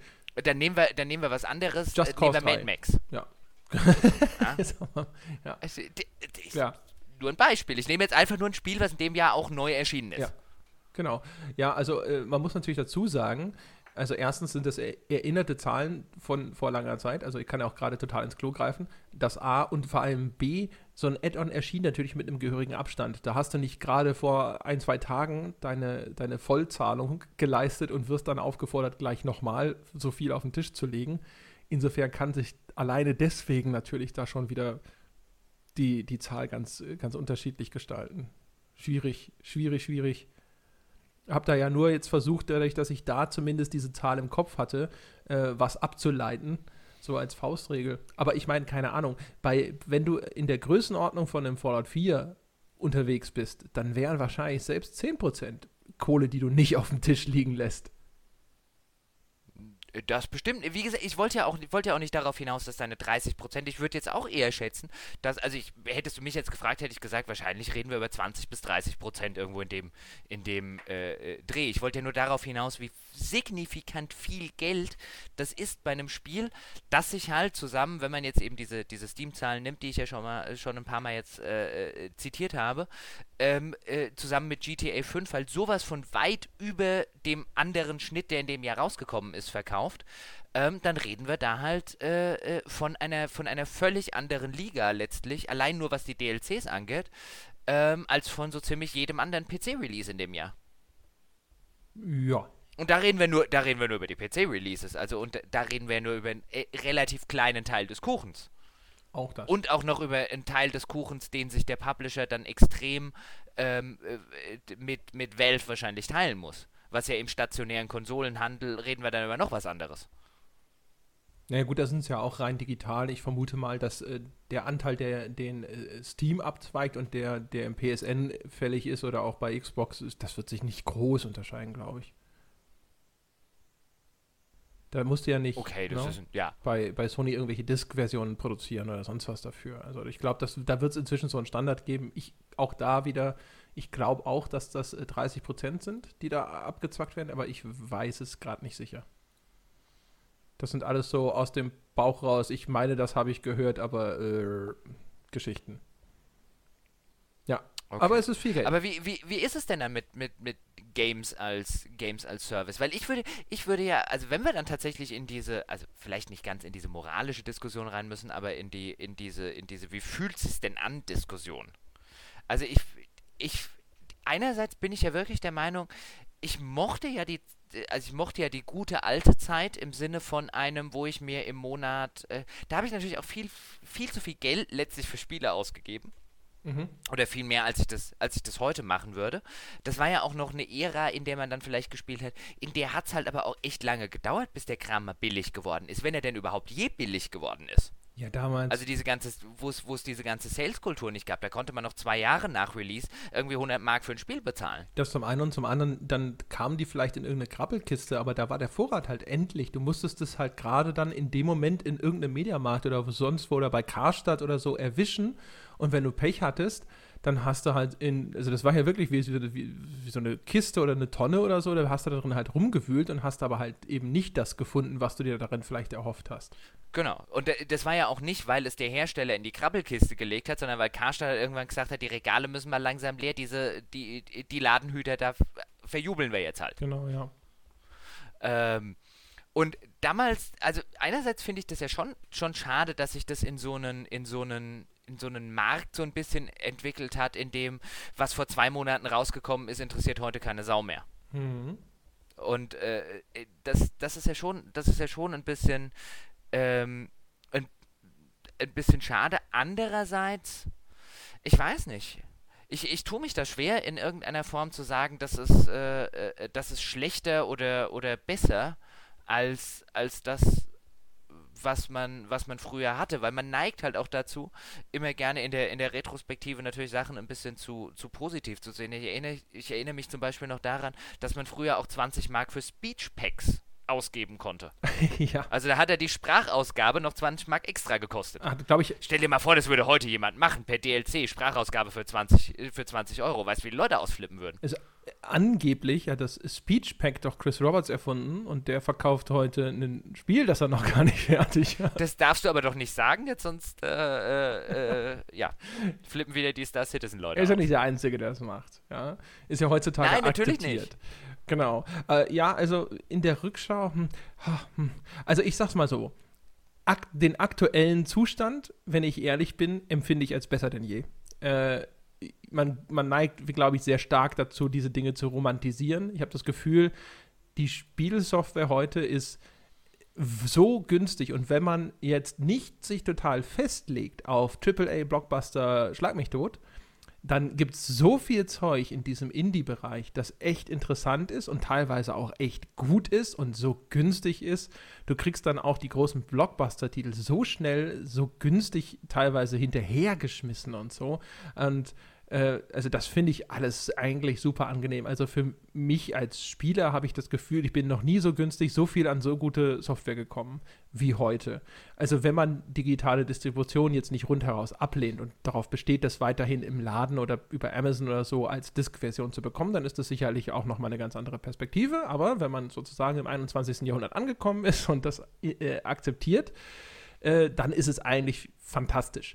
Ich habe da eher Sorge so ein bisschen äh, mit dieser Zukunftsperspektive. Das ist eher was. Also der aktuelle Zustand, also bei allem Genörgel über manche Auswüchse dessen, es gibt genug zu kritisieren, wir sind auch immer fleißig mit dabei, ähm, ist es aber eigentlich, finde ich, ziemlich fantastisch. Klar, wir, wir beklagen immer, dass gerade im Blockbuster-Segment jetzt die Innovationen rar sind, haben aber auch schon drüber gesprochen, dass das jetzt nicht notwendigerweise früher immer ganz anders war. RTS-Schwämme, bla bla bla.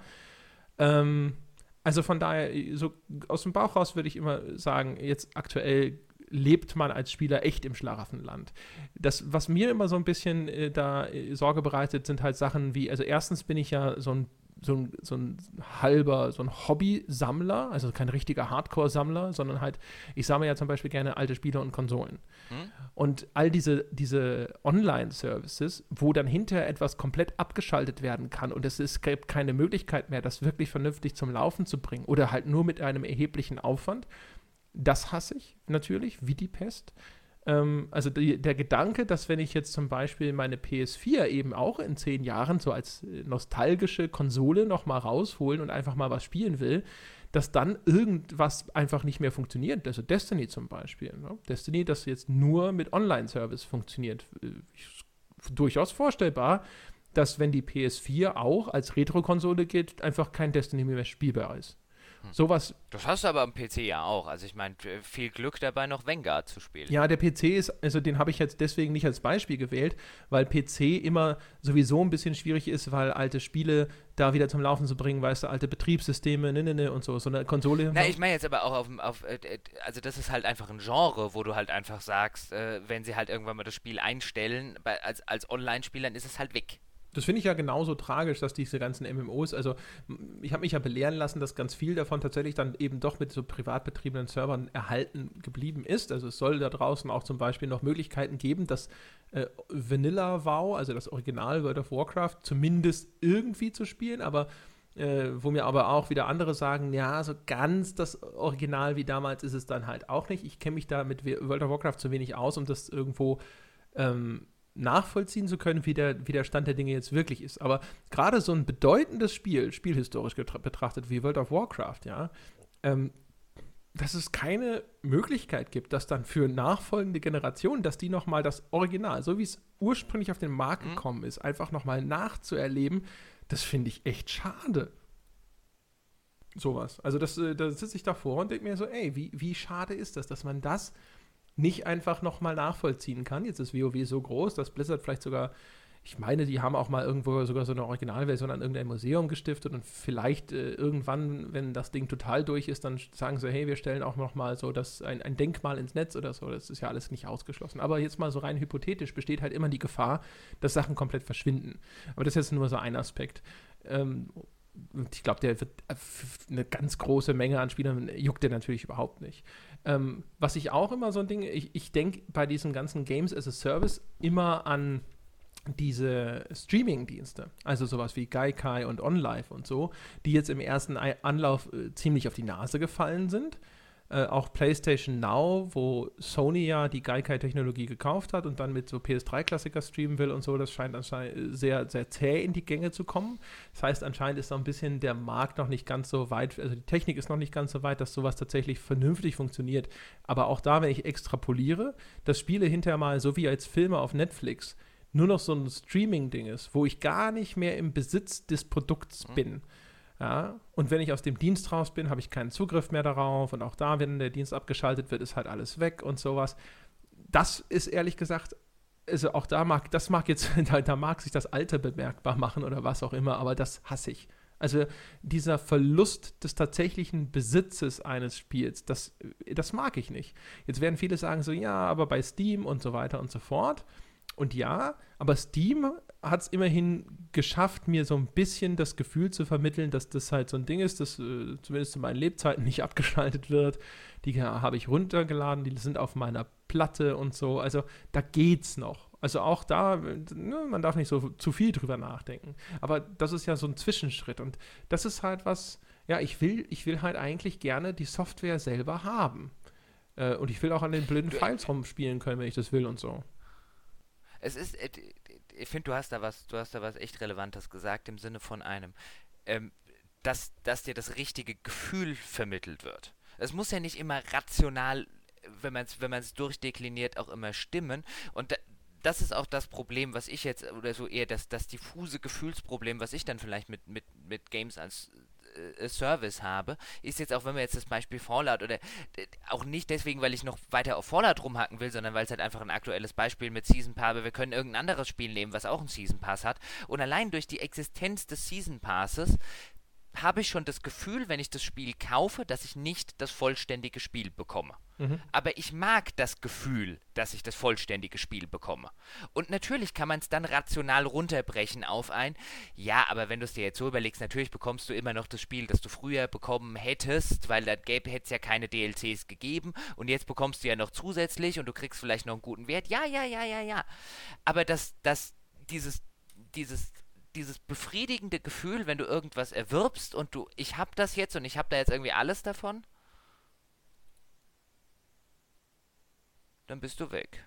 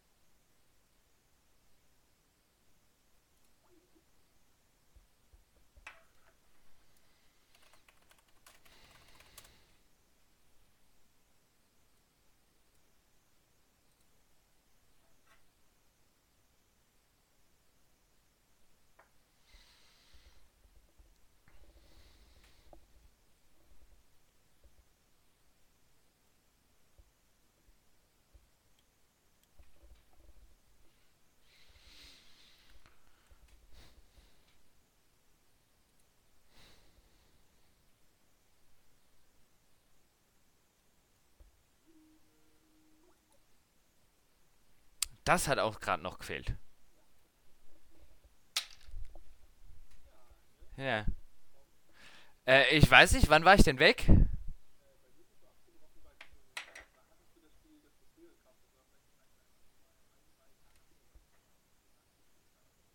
Achso. Okay. Ähm, wie bin ich da eingestiegen? du willst nur, dass ich das nochmal wiederhole und nochmal und dann brichst du wieder ab und dann soll ich es nochmal sagen. Dann drückst du wieder auf Auflögen. ja, genau. Und, und uh, say it like you mean it. Ja, ja genau. Ähm.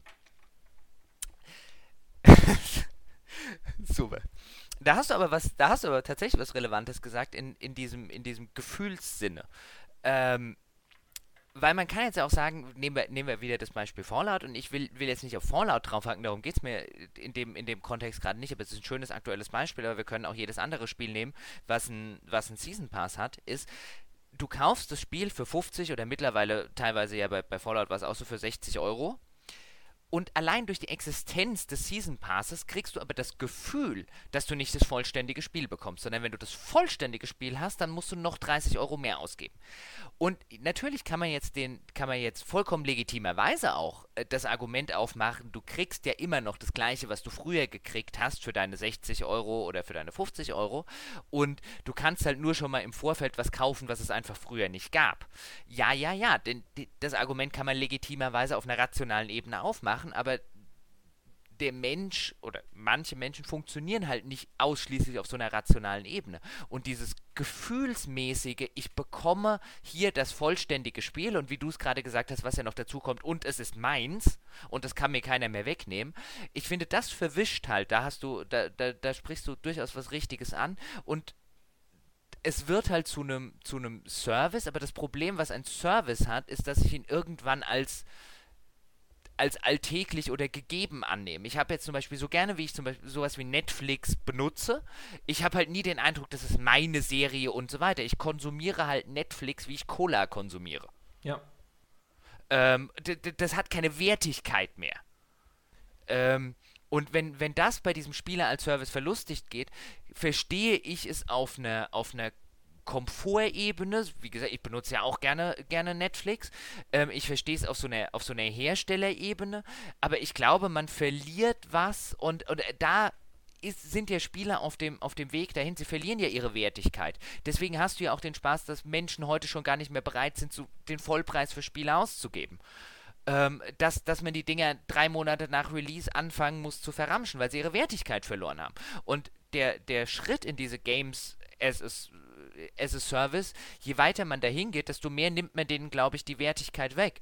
Und dann bist du irgendwann an dem Punkt, wo, du, wo heute eine Musik oder wo heute auch eine Film- und eine Serienindustrie sind, da musst du halt zufrieden sein, wenn jemand Netflix jeden Monat 7,99 Euro bezahlt, weil es halt einfach immer weniger gibt, die das als solche Wertigkeit ansehen, dass sie bereit sind, für irgendeine DVD-Box 40 Euro auszugeben. Jetzt wissen wir, dass Jochen Gebauer kein HD-Abo hat bei Netflix. Äh, nein, habe ich nicht. Aber äh, liegt daran, dass ich mir mit meinem Bruder, der mit seiner Frau in der Wohnung unten drunter, teile ich mir Netflix, darf man ja? Ja, ja. Äh, äh, da wird aber das HD-Abo so gut, ist unsere Internetverbindung nicht. wenn wir beide parallel gucken wollen, äh, nicht funktionieren. Aber du brauchst doch den Und ich, ich finde aber auch gerade dieses Gefühl, diese, wenn ich da noch eine, ein, einen Gedankengang zu Ende äh, äh, bringen äh, kann. Aber die viel wichtige Netflix-Diskussion. ich teile mir meinen Account nämlich auch mit meinem Vater, aber damit man zwei Accounts hat und äh, auf zwei Geräten gleichzeitig schauen kann, braucht man doch den HD-Dings für 8,99. Ah, dann zahle ich halt 8,99. Was weiß denn ich? 7,99, 8,99. Da wirft er die Kohle zum, mit vollen Händen, ne? Das ist die Patreon-Kohle bestimmt. Du wieder, du wieder. Äh, nein, das ist nicht die Patreon-Kohle. Das zahle ich tatsächlich sehr. Aber wobei, das ist eine gute Idee. nein, Quatsch. Ähm, aber diese, diese Gefühlsebene, und ich glaube, die ist gerade bei, bei, auch bei sowas wie bei Spielen enorm wichtig. Zum Beispiel ein schönes, ein schönes Beispiel, was wir, wo ich neulich wieder drüber nachgedacht habe, ist, äh, äh ich hatte es ja, glaube ich, im Podcast schon mal erwähnt, dass ich eine, eine sehr lange Zeit sehr gerne Herr der Ringe online gespielt habe. Mhm. Und die haben zum Beispiel irgendwann, sind die an den Punkt gekommen, wo sie gesagt haben, und wo es, glaube ich, zwei Jahre lang keine neuen Instanzen oder Raids mehr gab, weil sie halt gesagt haben, irgendwie nur 10% unserer Spieler oder 5% raiden und machen den Kram. Und warum sollen wir für, lass uns doch lieber für 95% Content produzieren, anstatt für diese 5% der Raider. Und ich bin bis heute der felsenfesten Überzeugung, nicht nur weil es in, in, in den Foren und so weiter so rauskam, dass sie damit ihre Spielerschaft um einen so erheblichen, äh, wesentlich mehr als den 5% Anteil äh, äh, eingebüßt haben, einfach weil vielleicht am Ende nur 5% raiden, aber 55 oder 75% der Meinung haben, wenn es das Spiel nicht hat, dann fehlt was, weil vielleicht wollen sie ja irgendwann raiden. Allein dieses Gefühl zu haben, es ginge, wenn du willst. Und jetzt, wenn du mir das, das war ein Wegnehmen, nicht nur den, die haben nicht nur den 5% der tatsächlichen Raider was weggenommen. Die haben sehr, sehr viel mehr Menschen was weggenommen. Die, nur den 5% Raidern die tatsächlichen Raids, aber dem Rest das Gefühl, eines Tages vielleicht das auch mal machen zu können oder auch nicht. Allein dieses Gefühl der Freiheit. Und ich glaube, das ist was, was du im, was du im Spielebereich an vielen Stellen und wo man auch bei der, bei der modernen äh, äh, Spieleentwicklung, wo man halt sagt, wir setzen die Leute so ein bisschen, das haben wir im Podcast ja auch schon häufig thematisiert, wir setzen sie so ein bisschen auf Schienen, nimm die Komplexität raus, überfordere die Leute nicht, ne, ne, ne, ne, ne. Ich glaube, da entwickelt sich das ganze Medium zusammen eben mit diesem Games als Service in so eine, in so eine Richtung, wo, wo man am Ende vielleicht einfach äh, das, das, das Gefühl für das Produkt nicht mehr stimmt. Ja, das mit den, mit diesen ganzen irrationalen äh, Affekt. Genau. Das stimmt total. Also zum Beispiel auch, äh, weil ich ja vorhin schon erzählt habe, dass, dass ich so gerne diese Spiele haben will oder sowas. Zum Beispiel gibt es halt auch diesen Fall, ich habe zig Spiele, die, die ich nicht in den Keller geräumt habe. Die stehen im Regal, weil ich der felsenfesten Überzeugung bin, dass ich die irgendwann nochmal mit einem nostalgisch verklärten Lächeln aus dem Regal nehme, einlege und nochmal spiele. Was nie passiert. Ja, also die stehen da und dann setzen sie Staub an und ich packe sie nie wieder an. Aber die müssen da stehen. Ja, jedes Mal, wenn ich dann äh, das mir wieder anschaue, dann fällt mir ja wieder ein, wie cool das war und dass ich das bestimmt nochmal spielen will. Oder äh, das ist so ein äh, Ding, wenn ich Dinge verleihe, sobald das Ding verliehen ist, denke ich mir, oh scheiße, das wolltest du jetzt eigentlich doch auch mal wieder angucken. Ja, oder wenn wir, wenn wir, wenn wir ganz wirklich in so ein, in so ein Game Design reingehen, ich würde zum Beispiel, nehmen wir Civilization 5, ich würde zum Beispiel wetten, dass wenn, wenn Firaxis den Spaß tracken kann, dann stellen die fest, dass 90% der Spieler, wenn nicht mehr, immer die gleichen 10 Herrscher spielen und dass mindestens die Hälfte ihrer, ihrer Völker, die sie mit allem eingebaut haben, keine Sau spielt. Mhm.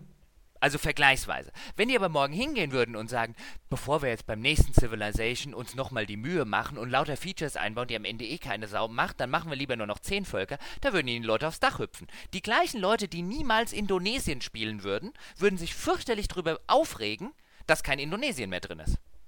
Ja, das stimmt, ja. ja da gibt es zig Beispiele. Und ich, ich wäre ja auch einer davon. Ich will einfach, bei, bei mir geht es bei Civ auch so, die, ich habe mindestens die Hälfte der Völker, die da drin sind, in meinen sonst wie vielen 100 Stunden nie gespielt. Mhm. Aber ich finde es cool, dass sie da sind. Mir würde was fehlen, wenn die weg wären. Oder nimm, äh, nimm Heft-DVDs, ja, Cover-DVDs. Ja. Äh, immer mal wieder diskutiert man ja in Verlagen, ob die überhaupt noch jemand haben will, ob die überhaupt noch jemand braucht. Aber man stellt dann immer fest, dass da ganz, ganz viele Leute sind, die sagen, natürlich wollen sie unbedingt eine Heft-DVD und äh, ohne Heft-DVD ist es der höchstens noch 2 Euro wert oder sonst was. Ja, natürlich, weil die, weil die Wertigkeit, die man der DVD, der DVD beigemessen wird, äh, sind irgendwie 3 Euro. Produktionskosten sind aber 30 Cent. Genau, ja, gut, das noch das So in dem, also das war jetzt einfach ein fiktives Beispiel, aber so etwa in dem, in dem Dreh. Die Wertigkeit ist, ist an der Stelle oben und der tatsächliche Wert ist sehr weit unten. Und damit kann man Geld verdienen. Ja, und halt auch, aber auch, auch da, ich bin mir sicher, das sind halt ganz viele Leute, die würden total ausrasten, wenn es diese Cover-DVD nicht mehr gäbe. Und wenn sie aber dann irgendwo mal äh, ehrlich auflisten würden, wie oft sie das Ding überhaupt ausgepackt haben, äh, ja, genau. dann äh, wahrscheinlich so, äh, ja, äh. Und äh, gibt genau. garantiert noch zig andere Beispiele für genau solche Sachen, wo man denkt, dass man etwas will oder braucht und so, was man tatsächlich aber eigentlich gar nicht nutzt. Ist ja auch der gleiche Grund, warum in so vielen Spielern, äh, Spielen dann vielleicht sogar ein Multiplayer-Modus dran geflanscht wird, den dann hinter keine Sau spielt, weil er halt auch dran geflanscht ist natürlich, also da stimmt dann halt auch die Qualität nicht, aber die Leute sind viel eher bereit dann dafür zu bezahlen. Star Wars Battlefront hatte keine Singleplayer-Kampagne. Haben auch alle gesagt so, boah, ey, ohne Singleplayer, was geht? Hätten die eine scheiß Singleplayer-Kampagne gemacht, wäre wär natürlich keiner damit glücklich geworden. Aber dann hätten die Leute gesagt so, oh ja, wenn, also da ist ja auch ein Singleplayer mit dabei. Also dann ist es das, dann ist es das Geld wert. Ähm, genau. Da gibt es halt echt garantiert, also quer durch alle Wirtschaftsbereiche gibt es da garantiert Millionen von Beispielen für genau solche Sachen. Ja, klar, das, also die, die, das ist ja einfach so eine subjektive Wertigkeitsgeschichte und ich, ich finde, um jetzt den Bogen halt wieder zurückzuschlagen auf dieses Thema äh, äh Spieler als Service, wenn ich halt alleine schon dadurch, dass ich einen, einen Season Pass habe, so diese Wertigkeit bekomme.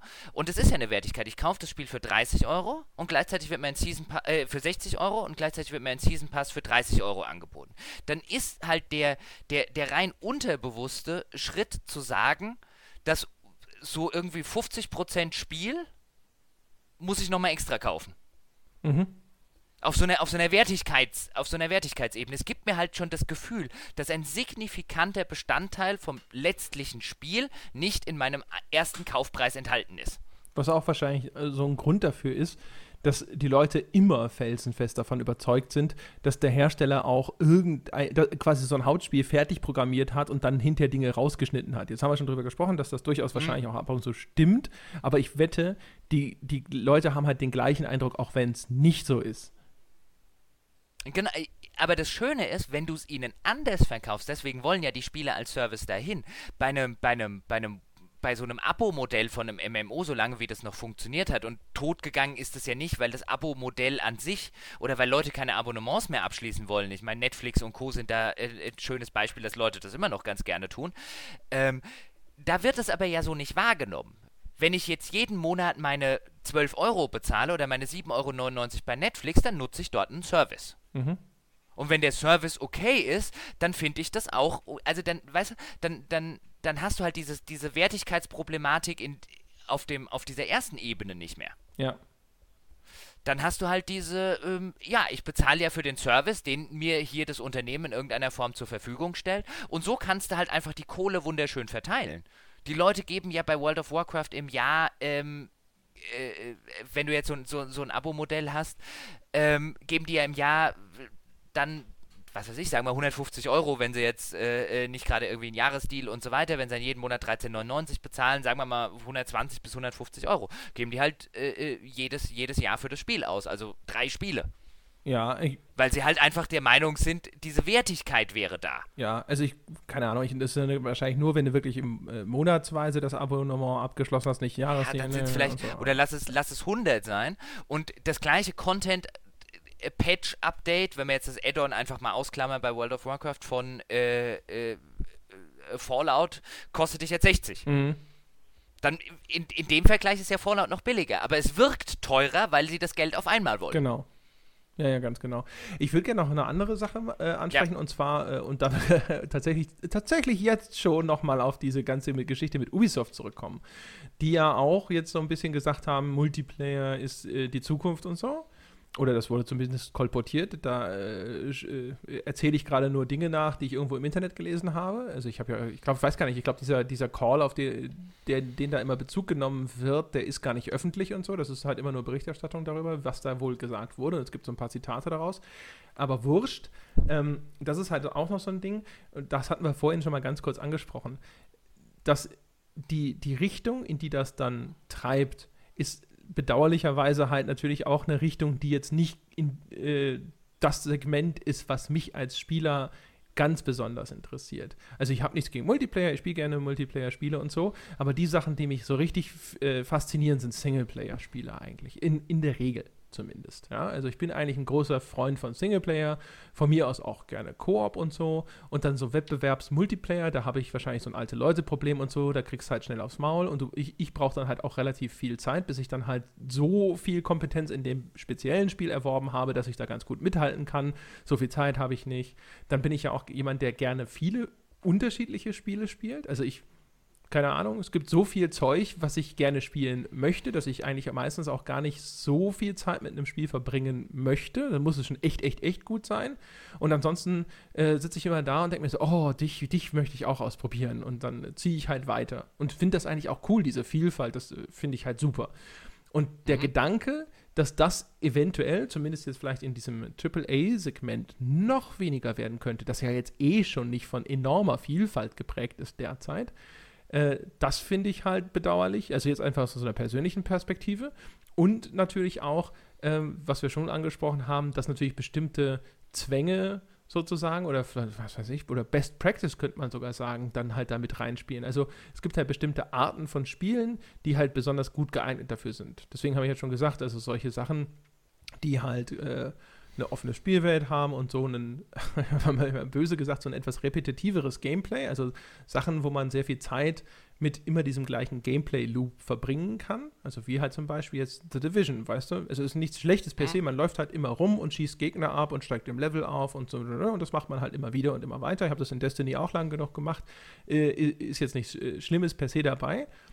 Ähm, aber genau solch, diese Art von Spielmechanismen und Spieltypen, die werden favorisiert von so einem Modell. Und wenn es dann jetzt ausgerechnet einen Schwerpunkt im Ausschlag geben würde in diese Richtung, wäre das zumindest für, für jetzt für meine persönlichen Präferenzen eher bedauerlich. Das ist halt auch ein Grund, warum ich da so, äh, wenn ich sowas höre, immer so ein bisschen denke, so, "Ugh, ja, nein, kann es nicht irgendwie einen Trend geben, der hingeht zu epischen, anspruchsvollen Singleplayer-Erfahrungen? Das würde ich aber, also wenn man, wenn ich, wenn ich jetzt tatsächlich in irgendeiner Form eine Zukunftsprognose abgeben wollen würde, ich glaube jetzt würde jetzt nicht behaupten, dass Singleplayer-Spiele äh, auf absehbare Zeit äh, äh, eingehen würden, aber ich könnte mir schon vorstellen, ich könnte mir auch bei, bei sowas, weil wir es jetzt eben davon hatten, bei sowas wie Fallout und Co. vorstellen, wenn die, wenn die eine gute Idee hätten, wie die da wie die das in eine, in eine Multiplayer-Erfahrung kriegen. Und ich rede jetzt nicht unbedingt von Fallout Online, sondern allein nur mit irgendwie einem Koop-Modus oder äh, äh, sowas. Ähm, ich glaube, dann würden die das machen. Also sobald die da, sobald da der Erste eine Idee hat, weil du kannst es ja auch angucken, die ganzen Daisies und die ganzen Arcs und wie sie alle heißen. Ich meine, was ist denn das meistgespielte Spiel auf dem PC mit sowas von weitem Abstand? Das ist ein Dota. Mhm. Ähm, dass da natürlich jeder hin will. Ich, mit, ich will gar nicht wissen, wie viel mehr Geld Blizzard mit Hearthstone verdient, als sie mit Diablo 3 je verdient haben. Und selbst Diablo 3 ist ja ein Fall von einem Spiel als Service. Ja. Ähm, äh, was ja in Diablo 2 eher so ein bisschen, oder mit 1 und 2 eher so ein bisschen als Zufall sich dann entwickelt hat, oh, guck mal, wie lange die das alle spielen. Ähm, ich glaube, das hatte zumindest auch gerade bei Diablo 2 die, die, äh, äh, die Hunderte und Hunderte und Aberhunderte von Stunden hat, hat wahrscheinlich sogar Blizzard ein bisschen verblüfft, sodass sie, mit, äh, dass sie ein Diablo 3 genau auf sowas hin entwickelt haben. Mhm. Auch mit Auktionshäusern und Co. Ähm, da, da geht ja auch insbesondere gerade, wenn man, wenn man sich Blizzard anguckt, irgendwann werden wir ja vielleicht mal die Blizzard-Folge machen, die sich schon einige Hörer gewünscht haben, da können wir genauer drauf eingehen, aber Blizzard geht ja voll hin in diese Service Company. Ähm, nicht nur, eben nicht nur mit WoW, sondern halt auch mit Diablo, was so ein Service-Spiel ist, mit Hearthstone äh, äh, extrem in der Hinsicht. Ähm, ich glaube schon, dass äh, der, der, der, der Trend absolut in diese, in diese Richtung geht. Einfach weil da die Kohle offensichtlich zu holen ist. Und nicht nur, weil da die Kohle zu holen ist, sondern weil da halt auch die Spieler sitzen. Letztlich muss man sich dann natürlich auch fragen, es ist ja nicht so, als, als würden uns das die, die AAA äh, äh Publisher in irgendeiner Form aufzwängen, auch wenn es gerne mal so dargestellt wird. Das sind ja die Spieler selber. Ich meine, äh, in Dota 2 ist jetzt nicht von irgendjemand aufgedrängtes, äh, von, von Ubisoft oder von irgendeinem riesen Publisher aufgedrängtes Phänomen. Es liegt halt mit meilenweitem Abstand an der Spitze der, der äh, aktuellen Spielerzahlen bei Steam. Ja. Auch einen, auch einen Counter-Strike und einen, einen Team Fortress 2 sind halt und danach kommt ein Arc. Ja, und Dota ist ja nicht äh, mehr das Einzige. Also League of, League of, Legends ist ja sogar noch größer. Ja, also genau. Also da, da reden wir jetzt einfach nur über die, die, die Steam-Zahlen und auch so ein Hearthstone ist natürlich bei sowas nicht drin. Also da muss man halt sagen, da sind halt einfach die Leute. Mhm. Und dass da natürlich der, dass da natürlich der Hersteller äh, hin will und wo du dich auch fragst, okay, in Civilization 5, so, so nett wie das bestimmt für Take-Two ist und für Phyrexis, das Spiel wird sich garantiert rentiert haben, das ist heute noch teilweise immer in den, in den Steam Top 10 Verkaufscharts und so weiter drin. Aber wo willst du mit 53.000 Leuten gegen 1,16 Millionen Dota 2 Spieler hin? Ja, wobei das sind jetzt, also das sind ja nicht die oder? Sind das Concurrent User? Das sind die täglichen Steam-Charts. Civilization 5 ist auf Platz 5 mit heute Höchststand 53.000 Spieler. Dota 2 ist mit 1,16 Millionen. Holy shit. Das ist echt. das ist der Unterschied. Dazwischen hängt noch Counter-Strike Global Offensive, wie es hier dann genannt wird, mit 677.000. Auf Platz 3 dann mit 69.000, also gerade mal 600.000 weniger. Äh, Team Fortress 2, dann Ark mit 55.000. Das sind einfach mal die täglichen Steam-Zahlen. So, und Fallout 4 krebs da halt vergleichsweise mit 37.000 rum. Und dann muss man sich halt nicht wundern, dass man sich halt, dass sich halt Leute sagen, wie kriegen wir von dem Dota oder von dem Counter-Strike-Kuchen oder von dem Hearthstone-Kuchen, wo ich jetzt auch sagen würde, da reden wir garantiert auch über ein paar hunderttausend am Tag, äh, wie kriegen wir davon was ab? Und das, das meint ja nicht ein, wir machen ein neues Dota, das haben ja einige versucht. Ähm, und sind äh, äh, damit auf die, auf die Fresse gefallen. Mal gucken, wie es dann bei Blizzard bei Blizzard ausgeht, äh, mit, dem, mit ihrem MOBA, ähm, sondern halt eher in die Hinsicht, wie kommen wir in diese Service-Richtung rein. Das ist ja der Gedankengang. Wie kriegen wir sowas hin wie Dota, was Millionen von Leute jeden Tag spielen und jahrelang? Ja, und. Und ich glaube, dann musst du online gehen oder in Multiplayer-Bereich. Das kriegst du Singleplayer nicht nicht so hin. Nee, natürlich nicht. Also das ist natürlich genau das Ding. Deswegen geht es ja auch in Richtung Multiplayer, weil es halt bei diesen Singleplayer oder auch halt jetzt Koop oder sowas, ist es natürlich extrem schwer, den Leuten die Inhalte zu liefern, die, die notwendig sind, damit das halt abwechslungsreich genug bleibt, dass sie halt bei der Stange bleiben. Man hat jetzt so ein bisschen so ein Modell gefunden, also eben mit solchen Sachen wie Destiny oder The Division oder so, wo die Leute halt im Koop spielen und dann kommen halt irgendwie Gegnerwellen und es wird vielleicht immer schwerer und die werden auch vielleicht ein bisschen anders und so, aber man kann da ihnen den, den äh, Content liefern, indem sie eben nach immer mehr Loot gieren und so das ist dann so ein bisschen handelbar, was halt überhaupt nicht geht, halt bei Singleplayer oder sowas. Also alles, was halt so handlungsgetrieben ist, die, die halt endlich ist in ihrer Versorgung sozusagen und halt auch aufwendig ist zu erstellen. Also ich habe mal irgendwo gehört, dass in der Entwicklung von Call of Duty zum Beispiel der Singleplayer halt einfach äh, unverhältnismäßig teuer ist in der Entwicklung im Vergleich mhm. zum Multiplayer.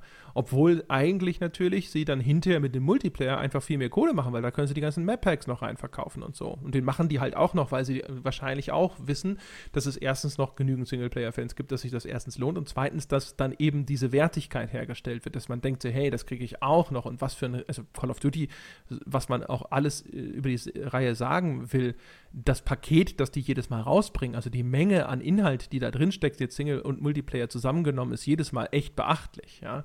Und deswegen wird das wahrscheinlich weitergemacht und nicht äh, gesagt, okay, das, das sägen wir ab. Ähm, hat ja EA quasi wahrscheinlich auch gemerkt, die haben ja bei den Battlefields und so, haben sich ja dann auch bemüht, eine Singleplayer-Kampagne da, dazu zu stopfen oder so, weil sie halt einfach im Wettbewerb sonst hinten dran gewesen wären. Wahrscheinlich haben die sich gewünscht, sie könnten wie damals bei Battlefield 2 auch den Singleplayer einfach weglassen. Aber da mhm. war halt einfach die Konkurrenz dann im Angebot so stark, dass man da was machen musste. Aber ähm, ja, also auf jeden Fall äh, lange Rede, kurzer Sinn. Multiplayer, wenn du gegen andere Spieler spielst und so, die halt einfach dann so agieren, dass jede Partie anders ausfällt und so, dann hast du einfach immer und immer wieder eine Motivation, das weiterzuspielen. Die Anforderung, wenn dein Matchmaking gut ist und so, ist einigermaßen justierbar.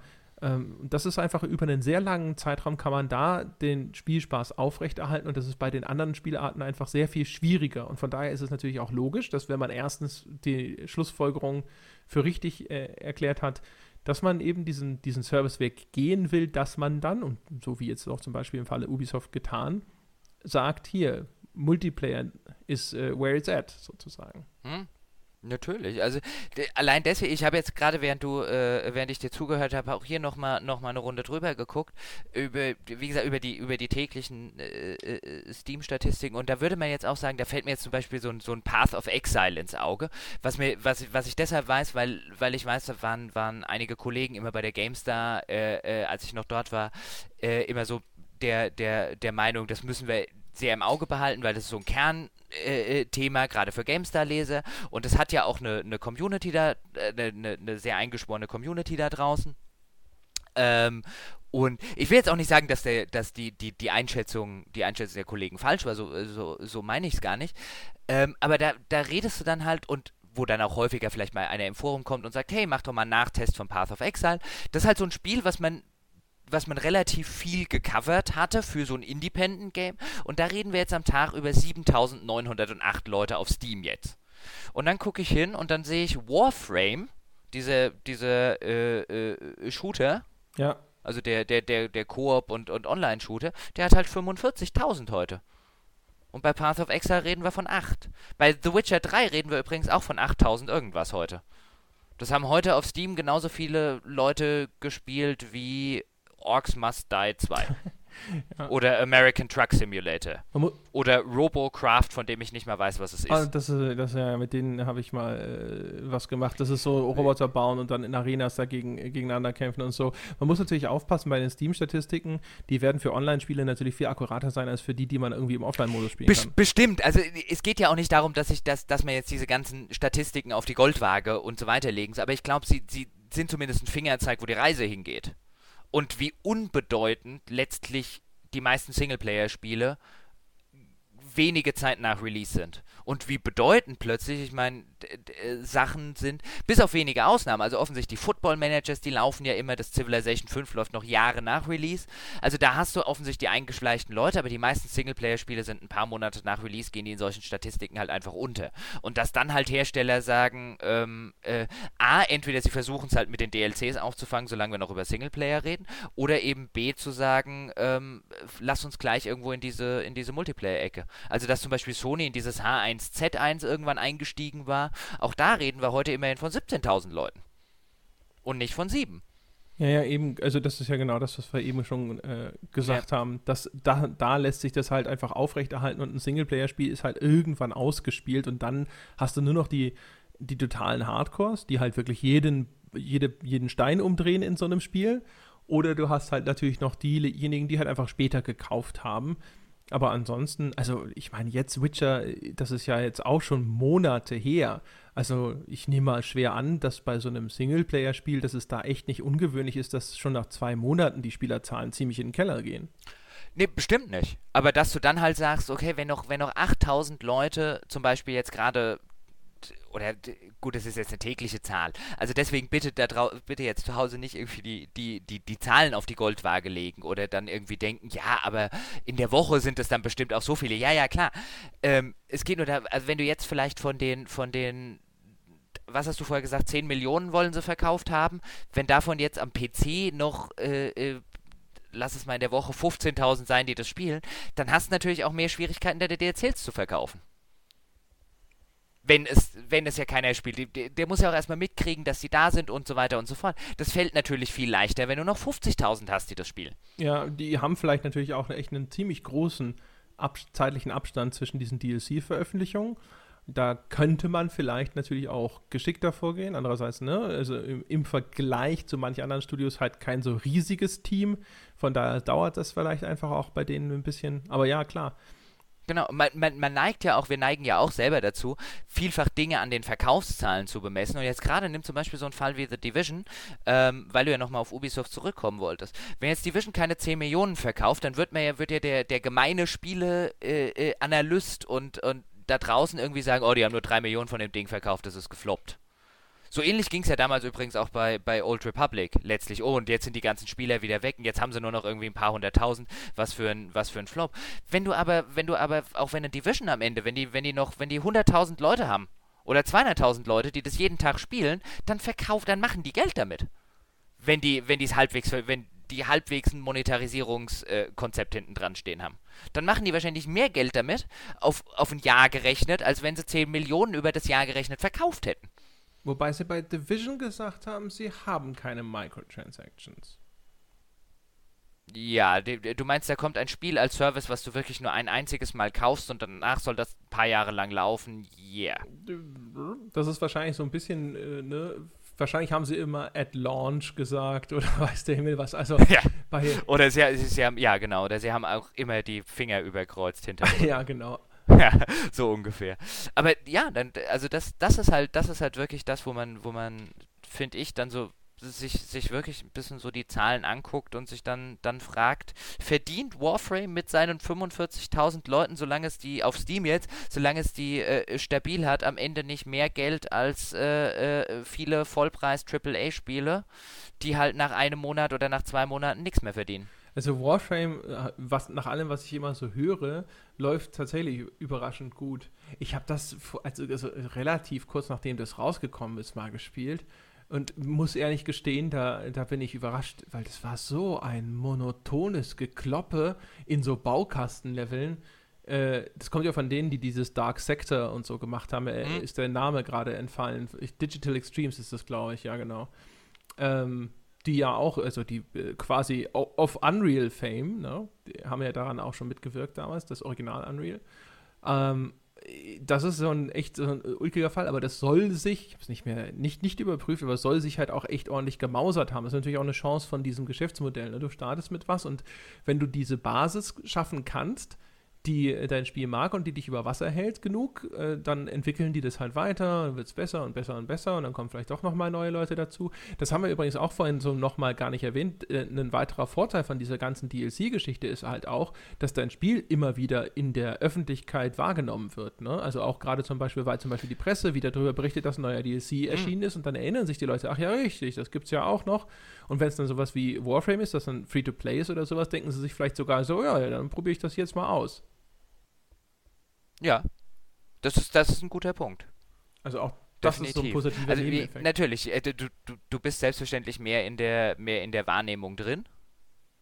Ähm, äh, das, das schon. Aber es ist auch, ich finde es auch immer wieder, also solche, gerade solche Zahlen finde ich immer wieder insofern, das, so war es ja auch bei unserer äh, Folge, wo wir so über die, äh, wie viele Leute spielen die, die Spiele noch tatsächlich, wenn man so ein bisschen drüber nachdenkt, ähm, wie sehr sie dann auch so ein bisschen äh, einen auf den, auf den Punkt bringen, so die eigene Wahrnehmung äh, äh, ein bisschen zu überarbeiten. Wenn ich mir jetzt zum Beispiel überlege, das Master of Orion, dieses, das Remake, was mhm. ja jetzt im Early Access ist, da habe ich nur heute zufällig gesehen, dass die GameStar irgendwie einen, einen Artikel äh, dazu hatte, was ich auch durchaus nachvollziehen kann, weil ist ja ein altes PC-Thema und, und, und, und, und. Das meine ich ja gar nicht. Aber jetzt gucke ich mir an, heute, heute und wo man jetzt denken würde, das ist frisch im Early Access und äh, interessiert jetzt Leute, haben weniger Menschen Master of Orion gespielt als den Football Manager 2014.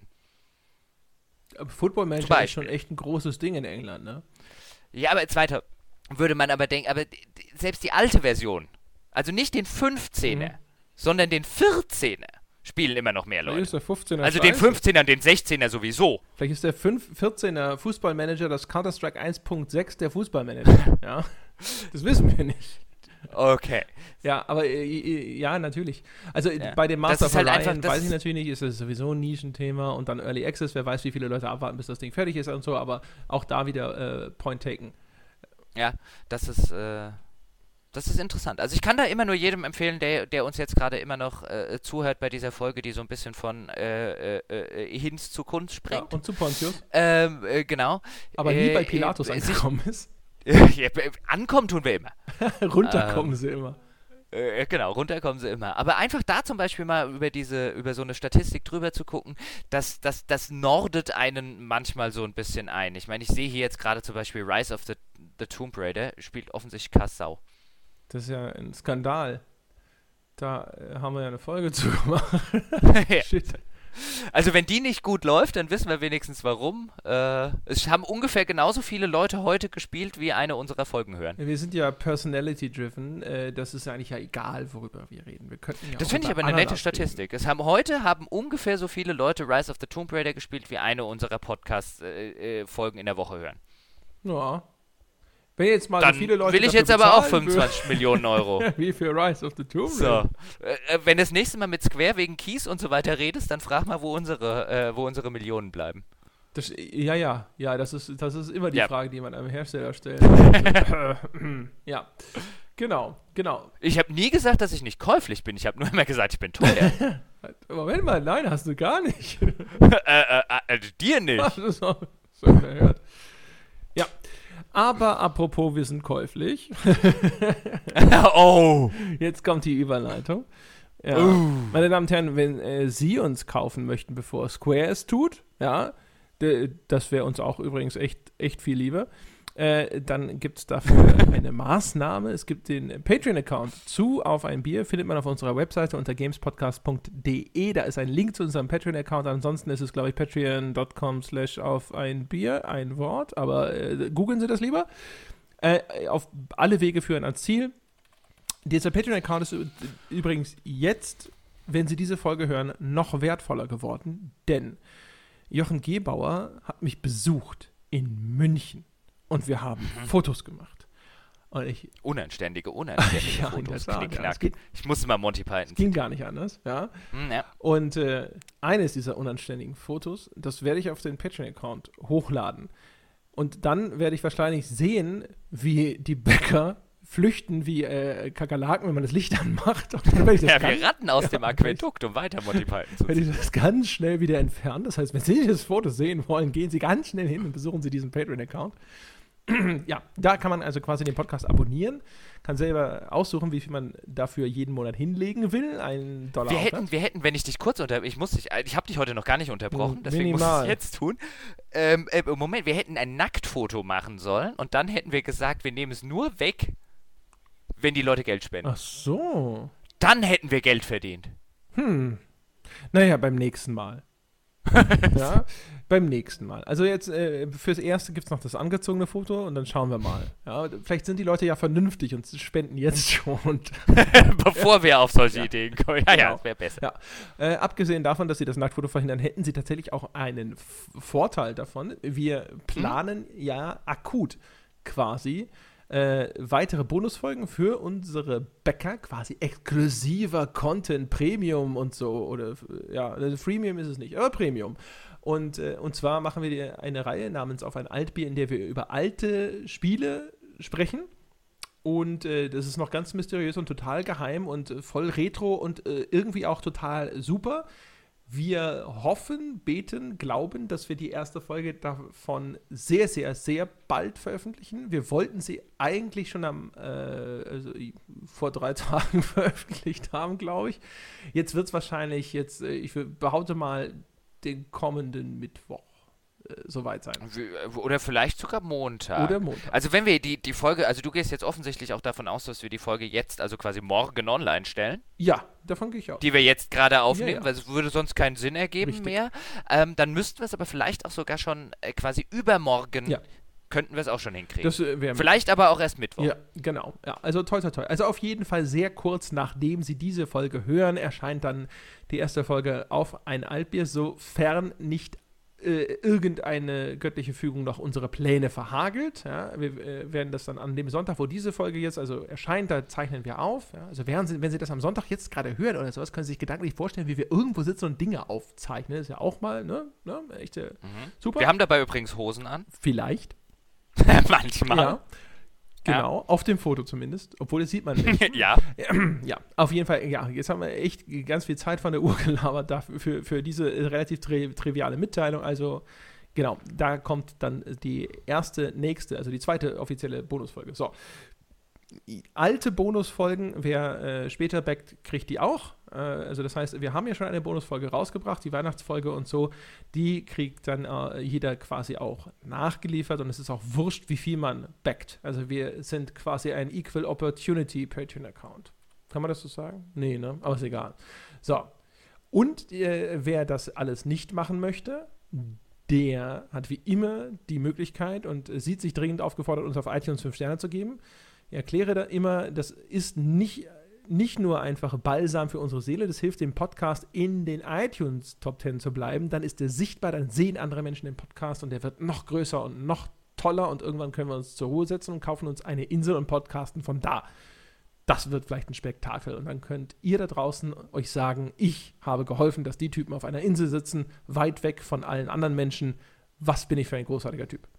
Das kommt jetzt aber echt auf die Insel an. Also in der Karibik eine Insel ist echt was anderes als im Nordatlantik. Ja, aber für die Leute zählt ja nur, dass wir auf einer Insel weit weg sind.